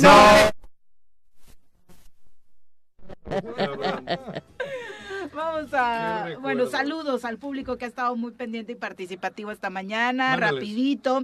Eh. José Ofelio Espinosa dice, eh, bueno, le manda saludos a Rafa Reyes, dice que ha sido un gobierno que le parece bien dirigido. Eh, Alejandro Sandoval dice, ¿y qué pasa cuando la misma autoridad está coludida con la delincuencia? Ese es un asunto terrible, Juanjo. No, ¿Y Eh, qué estoy diciendo? ¿Y la foto que salió de Cuauhtémoc qué cree? ¿Que fue montaje de... ¿Quién ha hecho la de Pinocho? Eh, del Toro. Ese fue, ¿no? ¿Se cree que fue del toro o qué? Cabrón, si esa foto es real. Sí, claro. Ay, bueno, ¿qué me vienen a mí? Pues ya, ya sé que sí. Eh, Alejandro, bueno, Alejandro Sandoval dice en Huitzilac, a más de un año de tala clandestina que todos estamos viendo crecer, realizan un operativo. ¿Por qué se tardan tanto? Exactamente. Eh, saludos, Juanjo. ¿Para qué Esa dejan crecer? zona, ¿no? Ayer ya anunciaron, ¿no? Que fueron cinco los lugares que intervino la... Aserraderos, Aserraderos pero clandestinos. aserraderos con una maquinaria, Sí. bueno. De eh, primer Pero mundo. todo el mundo la Sí, veíamos. Sí, claro. Sí, sí, sí. Si no eran aserraderos que estaban allá metidos en el fondo del bosque, ahí, Estaban no, ahí no, a la no, vista no, pero todo. cabrón, todo el mundo sabía dónde estaban. Parece que no detuvieron a nadie. Es que no, no, le- le- los aserraderos son automáticos, funcionan solo ya Con inteligencia con artificial. inteligencia Eh, José. Ofelio Espinosa Lira, también saludos. El Barto a través de Twitter dice, ¿Qué? la verdad es que ha sido muy triste ver cómo el tema de la inseguridad provoca el cierre de negocios. Lo de los restaurantes es caótico. Esta época era la mejor, llena de eventos, convivios, vida, reuniones bonito. familiares. Ahora está más bajo que nunca. Yo hablo de Cuernavaca, dice, ¿Dónde eh, en 20 años trabajando en el sector, este ha sido el peor. Gracias, desde mi punto de vista, a la inseguridad. Claro, La dejaron sin crecer. ninguna Sí, duda. por supuesto. Hombre, joder. Bueno. Si las cosas no son de casualidad, vuelvo a la foto. Sí, claro. Vuelvo a la foto. Si no se hizo nada viendo esa foto, en esa foto hay tres personas, cuatro, El gobernador y tres personas cuatro más. personas. Sí. El gobernador no sé a cuál de los tres cárteles pertenecía, pero tres Tres estaban están definidos como claro, cárteles operando. identificados. Líderes. Y aparte. uno de ellos opera en la zona de Cuautla, porque ese todavía está libre. Sí, los Dice- otros dice. dos. Los otros dos, uno muerto, que lo matan en la cárcel, Y el otro y otro detenido. Sí, así es. En la zona de Cuautla, por lo que dicen, era este chico que, El del que, comando Tlahuica. que aparece en la foto con el, con el, con el que funge hoy de. Y que de se presume que tenía ese lazo Entonces, de si a eso no se le hace caso, ¿cómo no va a crecer aquí la, la porquería? Te- Terrible. ¿Sí? Si te digo, ¿cómo se llama el, el del Pinocho? Guillermo, del Toro. Guillermo del Toro no hizo esa foto. No, claro. No, no, no es ficticia, paya. No es ficticia. Entonces, si a eso no se le ha dado importancia, ¿cómo quieren que ¿Y la... no tendría que ser la Fiscalía General de la República quien Claro, investigase? por Ah. supuesto, pero sí, a ver, a ver, yo no, No, no, estoy... no, más estoy diciendo, Ah, no, perdón, no, es pero que luego tienes, como que no tienes mucha razón, claro que sí. ¿me entiendes? O tengo que ir yo, Porque yo que no niego- a no, "Oiga, no, presidente, no, por favor, tiene a razón, ver acá, tiene que hacerlo la Fiscalía General de la complicado". República, si yo también lo digo. Las cosas no se tapan con un... El sol no se tapa con un dedo. Donde hay caca, hay caca. No, yo nomás decía. Ah, no, no ¿eh? más, no, pues claro. También lo digo yo. Tiene que actuar aquel y tiene que actuar todo el mundo. Y nosotros gritar para que actúe, que es lo que no hacemos. Desde aquí se debía de gritar. Esa foto no es del guion de la película Pinocho. Esa foto es de la vida real. Trae un contexto Y uno de los que trastoca. aparece en la foto es el que funge de gobernador hoy. Y uno de los otros es uno que aparentemente o supuestamente es el que liderea la zona de, de, de Cuautla donde hay tanta violencia. Dicen. Pero no voy a ser yo, ¿no? El que lo esté gritando. Alguien tendrá que hacer algo. Y no se nos debe olvidar que es lo más Cabrón. importante. Son las 8.36, vamos Y a luego nuestra Ulises clase, operando, el otro operando y todos metidos en este pedo. clase de feminismo. Lo vamos a tirar. Todo lo que necesitas saber sobre feminismo para que caiga el patriarcado. Con Nat Carranco. Nat, ¿cómo te va? Muy buenos días. Muy buenos días, gracias, orgullosamente muy CDHM. pues buenos días, Jorge, Pepe, Viri, Juanjo. CDHM. Sí, fíjate, y además hoy voy a, voy a arrancar el tema eh, con algo relacionado con la comisión. El pasado viernes eh, se entregó el premio licenciado Carles, Carlos Eli Salazar, que es el premio de Derechos Humanos en el Estado, que otorga la Comisión de Derechos Humanos a través de un Consejo Ciudadano, ¿no? en donde participan personas de la sociedad civil para elegir a la persona que eh, se reconoce por su trabajo y trayectoria en la defensa, promoción de los derechos humanos. Fue una mujer. Sí, pero no fue cualquier mujer. Pepe. Sí. Y eso es lo que yo quiero resaltar. El, el año pasado a ella se le otorgó una mención honorífica porque no logró los votos suficientes para poder ser la ganadora. Sin embargo, este año se le otorgó a la doctora Estela Kempis. Y Estela es una, es una médica ginecóloga que lleva más de 30 años de trayectoria en el hacer de su pues, de su Profesión. Pero tiene una ¿Cómo se llama, particularidad? Estela Kempis. Nos ha acompañado en cabina. Ha Sí, estado aquí. claro. ¿Estela qué? Kempis. Kempis. Kempis. Ujú. Ella especialmente tiene una característica, que es no solamente es una gineco- ginecóloga común, sino que se ha dedicado dura- durante por lo menos tres décadas a facilitar el aborto a mujeres, niñas y adolescentes que lo requieren, incluso cuando no es legal. ¿Y por qué lo decimos ahora tan fuerte, tan alto? ¿Y por qué es tan importante que se le haya reconocido este año a ella? Pues porque justamente ella practicaba abortos en situación de clandestinidad. de Poniéndose en riesgo. Poniéndose en riesgo ella, por supuesto, porque de haberla identificado, de haberla notado, pues pudieron haberla no solamente procesado penalmente, sino quitarle su su, licencia. su licencia, Cédula. su cédula para poder seguir practicando la medicina. Y con ello también las mujeres que asisten a su consultorio, pues evidentemente, porque muchas de ellas asisten ahí no solamente a una cita ginecológica de, de común, sino pues a la, a la posibilidad de interrumpir un embarazo. Y entonces ahora lo podemos decir fuerte, lo podemos gritar, lo podemos, reconocer debido a la situación que generó la sentencia de la Suprema Corte el 7 de septiembre del 2021, en donde ya no se puede procesar penalmente a una mujer o a quien le ayude a esa mujer a practicarse un aborto. Se descriminalizó, o sea, dejó de penalizarse. Antes hasta el médico estaba en el pedo, Por supuesto. Y una o sea, de las esto que está situaciones diciendo Nat no lo podía decir hace un año porque No. Estela hubiera terminado En la cárcel. Claro. Sí. Sí, así como de, ah, apo- Apología. exactamente, ah, tú practicas aborto, aunque no te hayan denunciado, ya sé que estás cometiendo un delito, voy y te denuncio. El aborto sigue siendo un delito en el estado de Morelos, pero la sentencia de la Suprema Corte genera justamente que ya ningún juez pueda dictar sentencia, pueda seguir un proceso judicial penal para sancionar a las mujeres o a las personas que les ayude a dar, eh, a realizarse este, esta circunstancia médica. Entonces, claro Como que la sí. marihuana, está prohibido el consumo, pero lo puedes...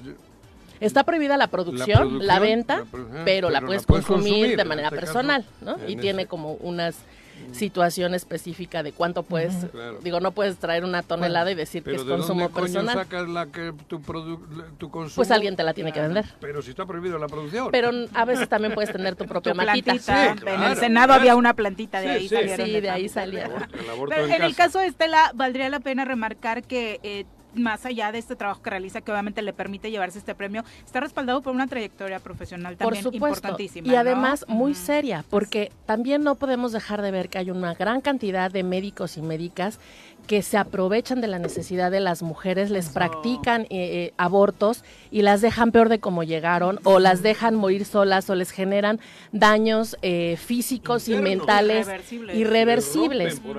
Estela ha sido una gran profesional en su trabajo y que una institución gubernamental, porque la Comisión de Derechos Humanos es un organismo público, que Claro. mm, aunque autónomo es un organismo público, haya reconocido este trabajo de esta mujer tan valiente, pues es algo que era impensable no solamente hace 10 años, a- el año pasado, el año pasado en agosto, ¿no? Sí, no es algo así que digas, hace tantos años. No, No, no, no. esos premios les daban a las monjas, a Sí. los curas, cabrón. Sí, Además, a la gente, a la gente que hace trabajo de regalar cosas, Sí, ¿no? De. ¿Cómo se le llama? De Sí, dádivas. filantropía. de- ah, sí, pero, pero Sí, sí, asistencialismo. asistencialismo, exactamente. Pero además, acompañado de diputados. Ah, eso es algo también muy Y que ahí interesante. el, el presidente de la Comisión de Derechos Humanos hizo el llamado frente a los diputados a que ya por fin legislan al respecto. Así es. tema. Ese, esa entrega fue en el Congreso del Estado. Hubo por lo menos 10 diputados y diputadas que nos Ah, sí. acompañaron Es para un la entrega. todavía mayor. Claro que con sí, porque, porque mayor. además es esta la legislatura, bueno, además de la anterior, pero en esta legislatura, la Comisión de Derechos Humanos, en colaboración con colectivas feministas, presentamos una iniciativa justamente no solo para despenalizar el aborto, sino para legalizarlo. ¿Y esto qué significa? Que vas a proporcionar servicios de salud adecuados, gratuitos, laicos, en el momento necesario, de calidad, con calidez, a las mujeres que soliciten un aborto, sin importar cuál es la razón por la que quieren hacerlo. No, no solamente por un asunto de, de violencia Violación, sexual, de sino por cualquier razón que ellas consideren suficiente para tener que interrumpir este embarazo que puede ser no deseado. Y lo- las y los diputados, si bien es cierto, no han eh, avanzado en la dictaminación de la, de la ley, sabemos que ha habido muchos intentos, pero pues hay obviamente una resistencia por parte de algunos grupos internos y externos al Congreso Sí, que no ha permitido que esto de suceda. Lo peor es que no es chiste. En cualquier otro momento podríamos No, decir, no está es diciendo lo. Juanjo sarcástico. No es chiste, no es No. sarcasmo. Se- se, se ven reúnen con con el obispo obispo. para determinar qué van a hacer en este tipo de Así- decisiones, De- ¿no? de- de Y- esa índole. Ujú. Y el, el, el Eso punto que puso sobre la ¿Cómo se mesa el presidente de la Comisión de Derechos Humanos fue justamente este de, la Suprema ya lo dijo todo, es, o sea, de todo lo que han legislado, lo más fácil de legislar es el tema del aborto, porque ya lo dijo la Corte, aun cuando ustedes no lo hagan, las mujeres ya no van a ser procesadas penalmente, sin embargo, las pueden hacer pasar un mal rato porque en un hospital las pueden denunciar, en lo que llega el Ministerio Público decide, se inicia, porque esta sentencia de la Suprema Corte solo es generalizada para las y los jueces, no para los ministerios públicos y mucho menos para los hospitales. Por lo tanto, los hospitales, las doctoras y doctores de manera particular se puede negar a practicar un aborto por la, la, eh, Objeción. la objeción de conciencia y al no tener certeza jurídica de lo que podría suceder si ellos colaboran con esto, pues obviamente va a haber mucha más resistencia. Claro. Y esto lo vinculo también eh, porque no quiero dejar pasar la oportunidad de seguir hablando del Bueno, Mundial. la- la feli- nada más la felicitación para Estela, ¿no? Sí, de por manera supuesto. particular, yo tuve la oportunidad de tomar una clase con ella en un diplomado. Es como también una. eh, es una obviedad decir que es una feminista, que es una mujer que se asume como feminista y que a- además trabaja con esta este sentimiento de apropiación de tu cuerpo, de conocer tu cuerpo. La verdad es que es maravilloso que desde la ciencia eh, mujeres como ella trabajen a favor de los derechos de las Y mujeres. que ¿no? además, este Viri, voy a hacer una precisión. Ella forma parte de las de las comunidades eclesiales de base, o sea, toda su formación, incluso está vinculada a lo católico. Y eh, fue parte de, de estos grupos que creó Sergio Méndez Arceo, un, un exobispo aquí en Cuernavaca. De lo más de lo más transgresor Sí. y de lo más izquierda y de lo más rojo, que puede que haber puede y de lo que ya prácticamente casi Practicante no la hay, ¿no? teología de la liberación. Exactamente, pero una corriente católica. Entonces, eh, ella en su creencia religiosa ha decidido este camino con todo lo que esto significa incluso para ella. Y esto, eh, un poco lo te decía, lo quería vincular al, mundial, no porque tenga algo que ver con fútbol, sino también como para identificar cómo se encuentra el aborto en los países del mundo. Y si las digamos, las potencias en fútbol están iguales en potencias en respeto a los derechos de las mujeres a decidir. Ah, ya ve. Y, por ejemplo, tenemos que uno de los países que tiene más tiempo con el aborto despenalizado es Corea del Norte. Con- ¿no? Corea del Norte. Corea del Norte, 1950. No me diga. Por su- Ahí es donde sale el loco este que dicen que está- se muere y que no se muere. O sea, esas cosas que de repente dices, hay países que se pare- que parecen ultra conservadores, pero que en el tema de sí. los derechos O sea, de las de mujeres, inicio, que ¿no? por Sí. supuesto. Después viene Hungría, por supuesto muchos países que ahorita no sé si siguen teniendo el mismo nombre porque la verdad es que a veces Algunos cambian, ¿no? Armenia, Azerbaiyán, Bielorrusia, Estonia, ¿no? Que son también países que podrían parecer demasiado conservadores desde 1955. Y por como supuesto porque en medio Rusia, de sus Ucrania procesos bélicos tuvieron la oportunidad de atender de temas de atender derechos estos humanos, ¿no? temas, ¿no? Eh, Cuba, por supuesto, desde 1965, Estados Unidos 1973, que si bien no era una ley a través de una sentencia de la Corte que ya revirtieron, o sea, esto es importante decirlo, los derechos nunca son totales ni nunca están eh, ganados permanentemente.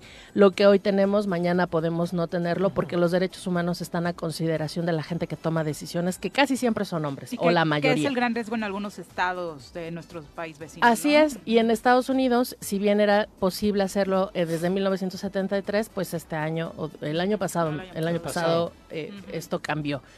Austria, Francia, Vietnam, 1975, ¿cómo estamos en el fútbol, no? Por Francia, ejemplo, Francia. Eh, Bosnia, Herzegovina, Croacia, Eslovenia, Macedonia del Norte, desde 1977. Pero ahí dos semifinalistas del Mundial de Fútbol, ya dijiste Francia y Croacia. Y fíjate, Italia en 1978, pero la Ciudad del Vaticano aún no. No, bueno. No se Ni puede. lo harán, Ni ¿no? lo harán, Ni lo harán, evidentemente, sí. por razones clarísimas. China, Noruega, 1979. Turquía, 1983. em, Canadá, 1988. Me estoy saltando como algunos. Por ejemplo, Alemania, no sé en qué, en qué canal estemos en el Mundial. ya con va. ya Sí. va, Le fue muy mal. Le fue Bueno, mal. 1992. Eh, Camboya, Sudáfrica 1997, Portugal 2007, o sea, tampoco Ah, tiene muy tanto. reciente. ¿eh? España 2010, Irlanda 2018, España Irlanda. Tenía que haber hecho lo del aborto desde el 2000 y pico. Digo, desde desde los 70, 1900. ¿no? Porque además Así Tú porque Franco- deseabas que no naciera Franco. Para que no hubiese Sí. nacido Franco, por ejemplo, cabrón. Irlanda, que es un país extremadamente Mid- católico, en 2018 definió la despenalización Irlanda del aborto. Del Por supuesto, el año católico. pasado Argentina, que fue algo que vivimos en. Latinoamérica como algo propio, porque pues fue uno de los primeros países latinoamericanos que lo lograron. ¿Cuál ha sido antes que él? Ninguno, ¿no? No sé Cuba. Ah, bueno, Cuba. Cuba. ujú. Colombia 2022 y bueno, en el 2021 un poco, pues para sen- no sentirnos tan mal, pues México, ¿no? Con la así. determinación de la Y algunos Corte. estados de la República que también han avanzado haciendo la despenalización. Yo confío porque creo que eso es lo que nos, nos toca a las feministas eh, cuando no podemos tomar decisiones de manera literal, que eh, aunque sea Morelos el último estado, en algún momento lo vamos a lograr. En algún momento las mujeres vamos a poder Pero tomar la sentada. decisión. Este, Pues ojalá esta legislatura- en realidad hago ¿no? mucho para que esto suceda. No puedo estar sentada esperando a ver cuando lo hacen, Ay. pero las decisiones como diputada pues no los puedo tomar. Tienes una ¿no? esquina entre Avenida Morelos y Calle Hidalgo, güey, que... ¡Oh! ¡Oh! Curioso era que en el 97 éramos de los estados que estábamos Más por encima, avanzados, más progresivas. No, en- Muy en similar a la este- de Méndez. Arceo, ¿quién era aquel? No, era No, Luis. Reynoso No, bueno, como alguna época En- de pero en el 97 éramos de los más avanzados. Sí. eso. Sin embargo, no, que, no quitamos Morelos el dedo del renglón, estamos Hidalgo, insistiendo. ¡Ay! Están, hay país, digo, hay, hay diputadas y diputados que sí están a favor de la despenalización del aborto. Ojalá pronto puedan tomar la decisión de garantizar la vida de las mujeres y la autonomía de las mujeres, porque no todo se basa en legislar la violencia como lo que ya han hecho, que es importante, sino que a partir de que podamos decidir sobre nuestro cuerpo es que realmente van a respetar los derechos de nosotras y no hacerlo también es una violencia contra las mujeres. totalmente. El retrasarlo incluso ya, el posponer y posponer sin argumentos, porque no hay argumentos para hacerlo, es ya parte de esa violencia. Y como lo hemos dicho en ¿no? algunos espacios, miren, dictaminen a favor o en contra, pero ya háganlo, porque eso es lo que nos va a permitir a las eh, personas que estamos interesadas eh, dar el Saber, siguiente paso, saber, saber qué es que- lo que tenemos que Claro, hacer. que la sociedad sepa exactamente cuál es la postura de las y los diputados a partir de los diversos temas, ¿no? ¿Conoces Avenida Morelos, esquina Hidalgo? Sí. Ah. No acostumbro ir por esos lugares, me dan miedo, Pe- pero... Ya no. No. qué? Ah, Muchas ay. gracias, Hay un museo de arte sacro muy No, interesante. gracias. ¿eh? No, gracias. Hasta cafetería ya tiene. Ajá. ¿Ah, sí? Sí. Ah, mira. Sí. Gracias, Uh. Nat. Gracias. Nos vemos la próxima semana. Sí que sí. No, no la asusta esa Nat, que ya menos va a querer Ay, caminar sí. por ahí en Hidalgo. Y el, y el centro está bonito, de pronto uno tiene que Sí. cruzarse por Sale ahí. de la sotana. Es como el coco de Nat, ¿no? Sí. Ay, no, qué miedo. 33 Vamos a botones. los deportes. Las pelotas, las pelotas, las pelotas juega usted. No hay deporte en este mundo donde no las use usted. Las pelotas, las pelotas, las que sueña para usted. Son las de Ninelli, Niurka, Maradona y Pelé. Las pelotas, las pelotas, las pelotas, sabe usted. Son las mismas en Bilbao. En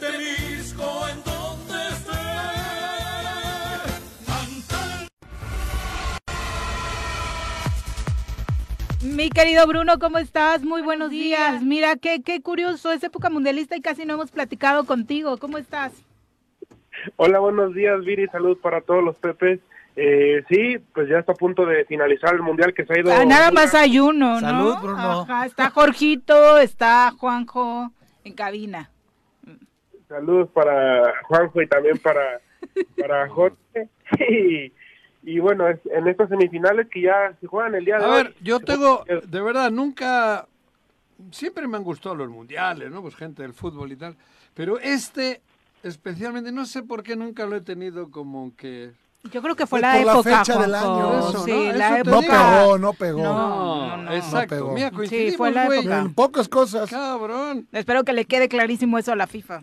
Sí, no, no, la verdad, ¿eh? yo ni, no le tengo ese... Pues quién va a estar ahorita emocionado por el mundial, de pronto porque eh. nos gusta eso, el fútbol y dices Eso, al ratito. lo único a que me ha si dado para verlo es por el fútbol tal cual. Exacto. pero no lo que conlleva un mundial, cabrón, no Exacto. países, eh, en fin, entonces no.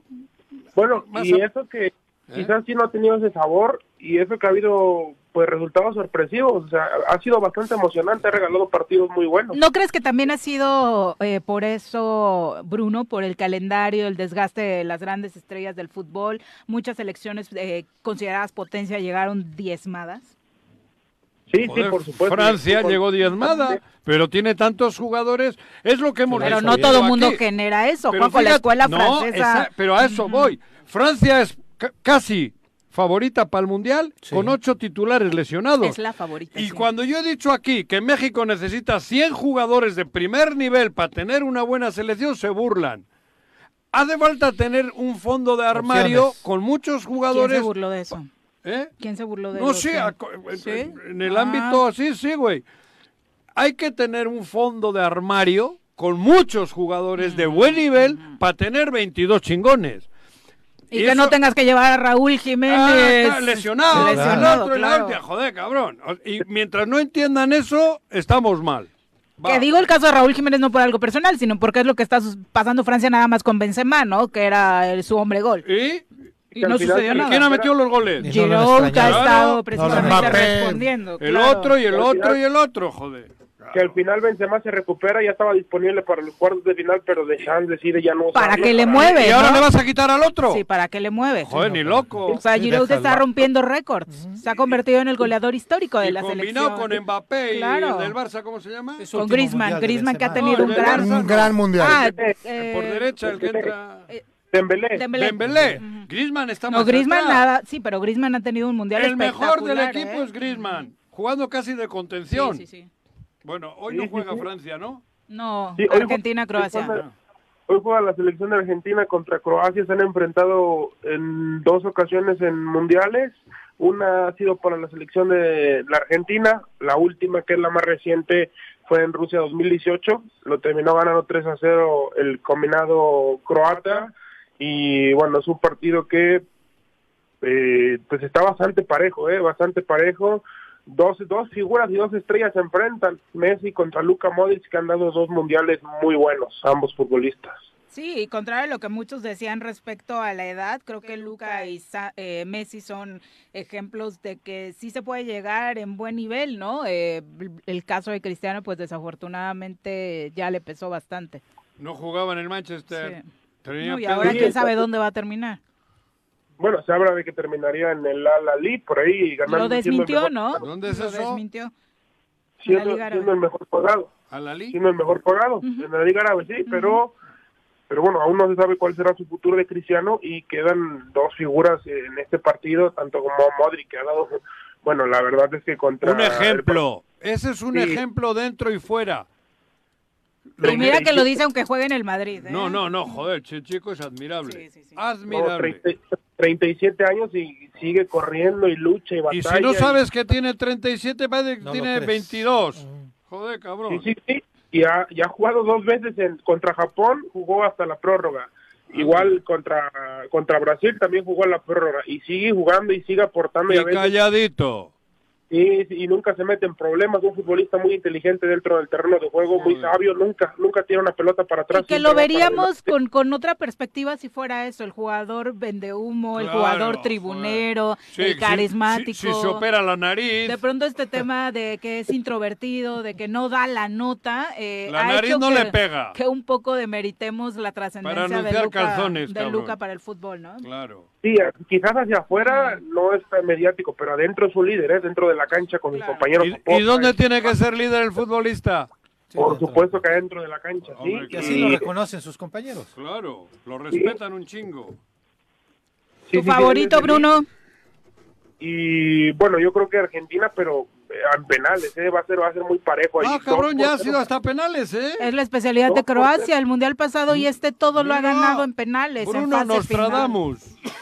Gana Argentina en los 90 Bueno, dos porteros también muy buenos, Livankovic y Ivo Martínez, que pues han sido factores en las dos tandas de penales que han presentado, bueno, en las dos tandas de penales que ha presentado Croacia y en la única tanda de penales que ha presentado Argentina, así que en todas las líneas está bastante parejo y pues admirable también lo de Zlatko Dalic, el entrenador de Croacia que volvió a meter a esta base de futbolistas otra vez a una semifinal de Copa del Mundo. Lo que es increíble es que es un país con 4 millones de habitantes, tenga lo que tiene, ¿no? Sí. O sea, un subcampeonato y ahora están en las mismas, ¿no? O sea, Y la historia de los jugadores, esta generación conocida como los niños de la guerra, ¿no? Porque Exacto. todos tienen una Todos historia crecieron en medio de balazos, en- Pero, bombardeos. pero es lo que te digo, Sí. México tiene 120 millones. 120 millones. ¿Cómo no hay la ¿Cómo no hay de tener 20 100? 25 jugadores, cabrón? Oye, el, el Los Atleti, 100 que decías. el Atleti de Bilbao, 2 millones de habitantes. Y con es- de esos 2 millones salen jugadores hace 130 años que nunca bajaba a segunda. ¿Se puede? Sí, claro. Claro que se puede y Croacia es el ejemplo a nivel mundial. Y acá ni cuarto partido, caramba. ¿Qué cuarto, ni? Si calificamos porque es México. Bueno, eh, tu favorito CACAF, entonces cabrón. Argentina en penales, dices, Bruno. Sí, sí, sí, yo creo que va a ser muy parejo de todo el trámite del partido y creo que al final, bueno, Argentina se lo puede llevar en, en penales. No, no llega. Voy a no los llega, 90 minutos, No llega, yo también. Adiós, Messi. Que se queda el partido a los 90 minutos. Ah, Ahí se decide. la especialidad de los croatas son tiempos extras y jugar No, con el, no estado, el físico del rival que fue lo que le hizo a Brasil. Argentina. ¿eh? Bueno, Argentina en los 90. Sí.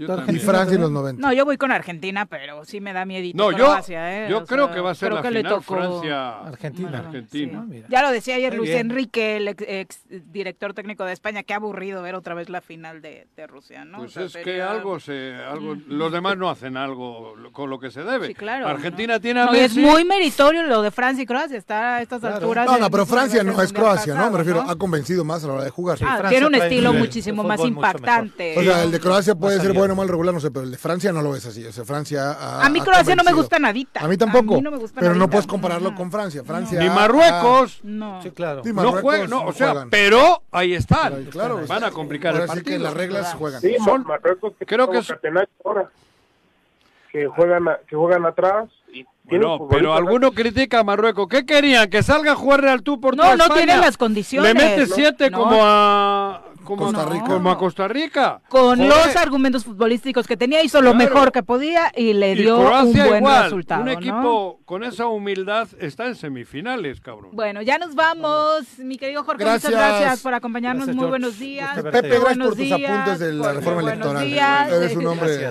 Saludos a. Peña Nieto, cabrón. y Ya a nos la tarjeta vamos. inbox. ¿o Que tengan excelente martes. Monex. Esta fue la revista informativa más importante del centro del país el choro matutino. Por lo pronto, el choro matutino. A bailar el choro, y a gozar, el choro,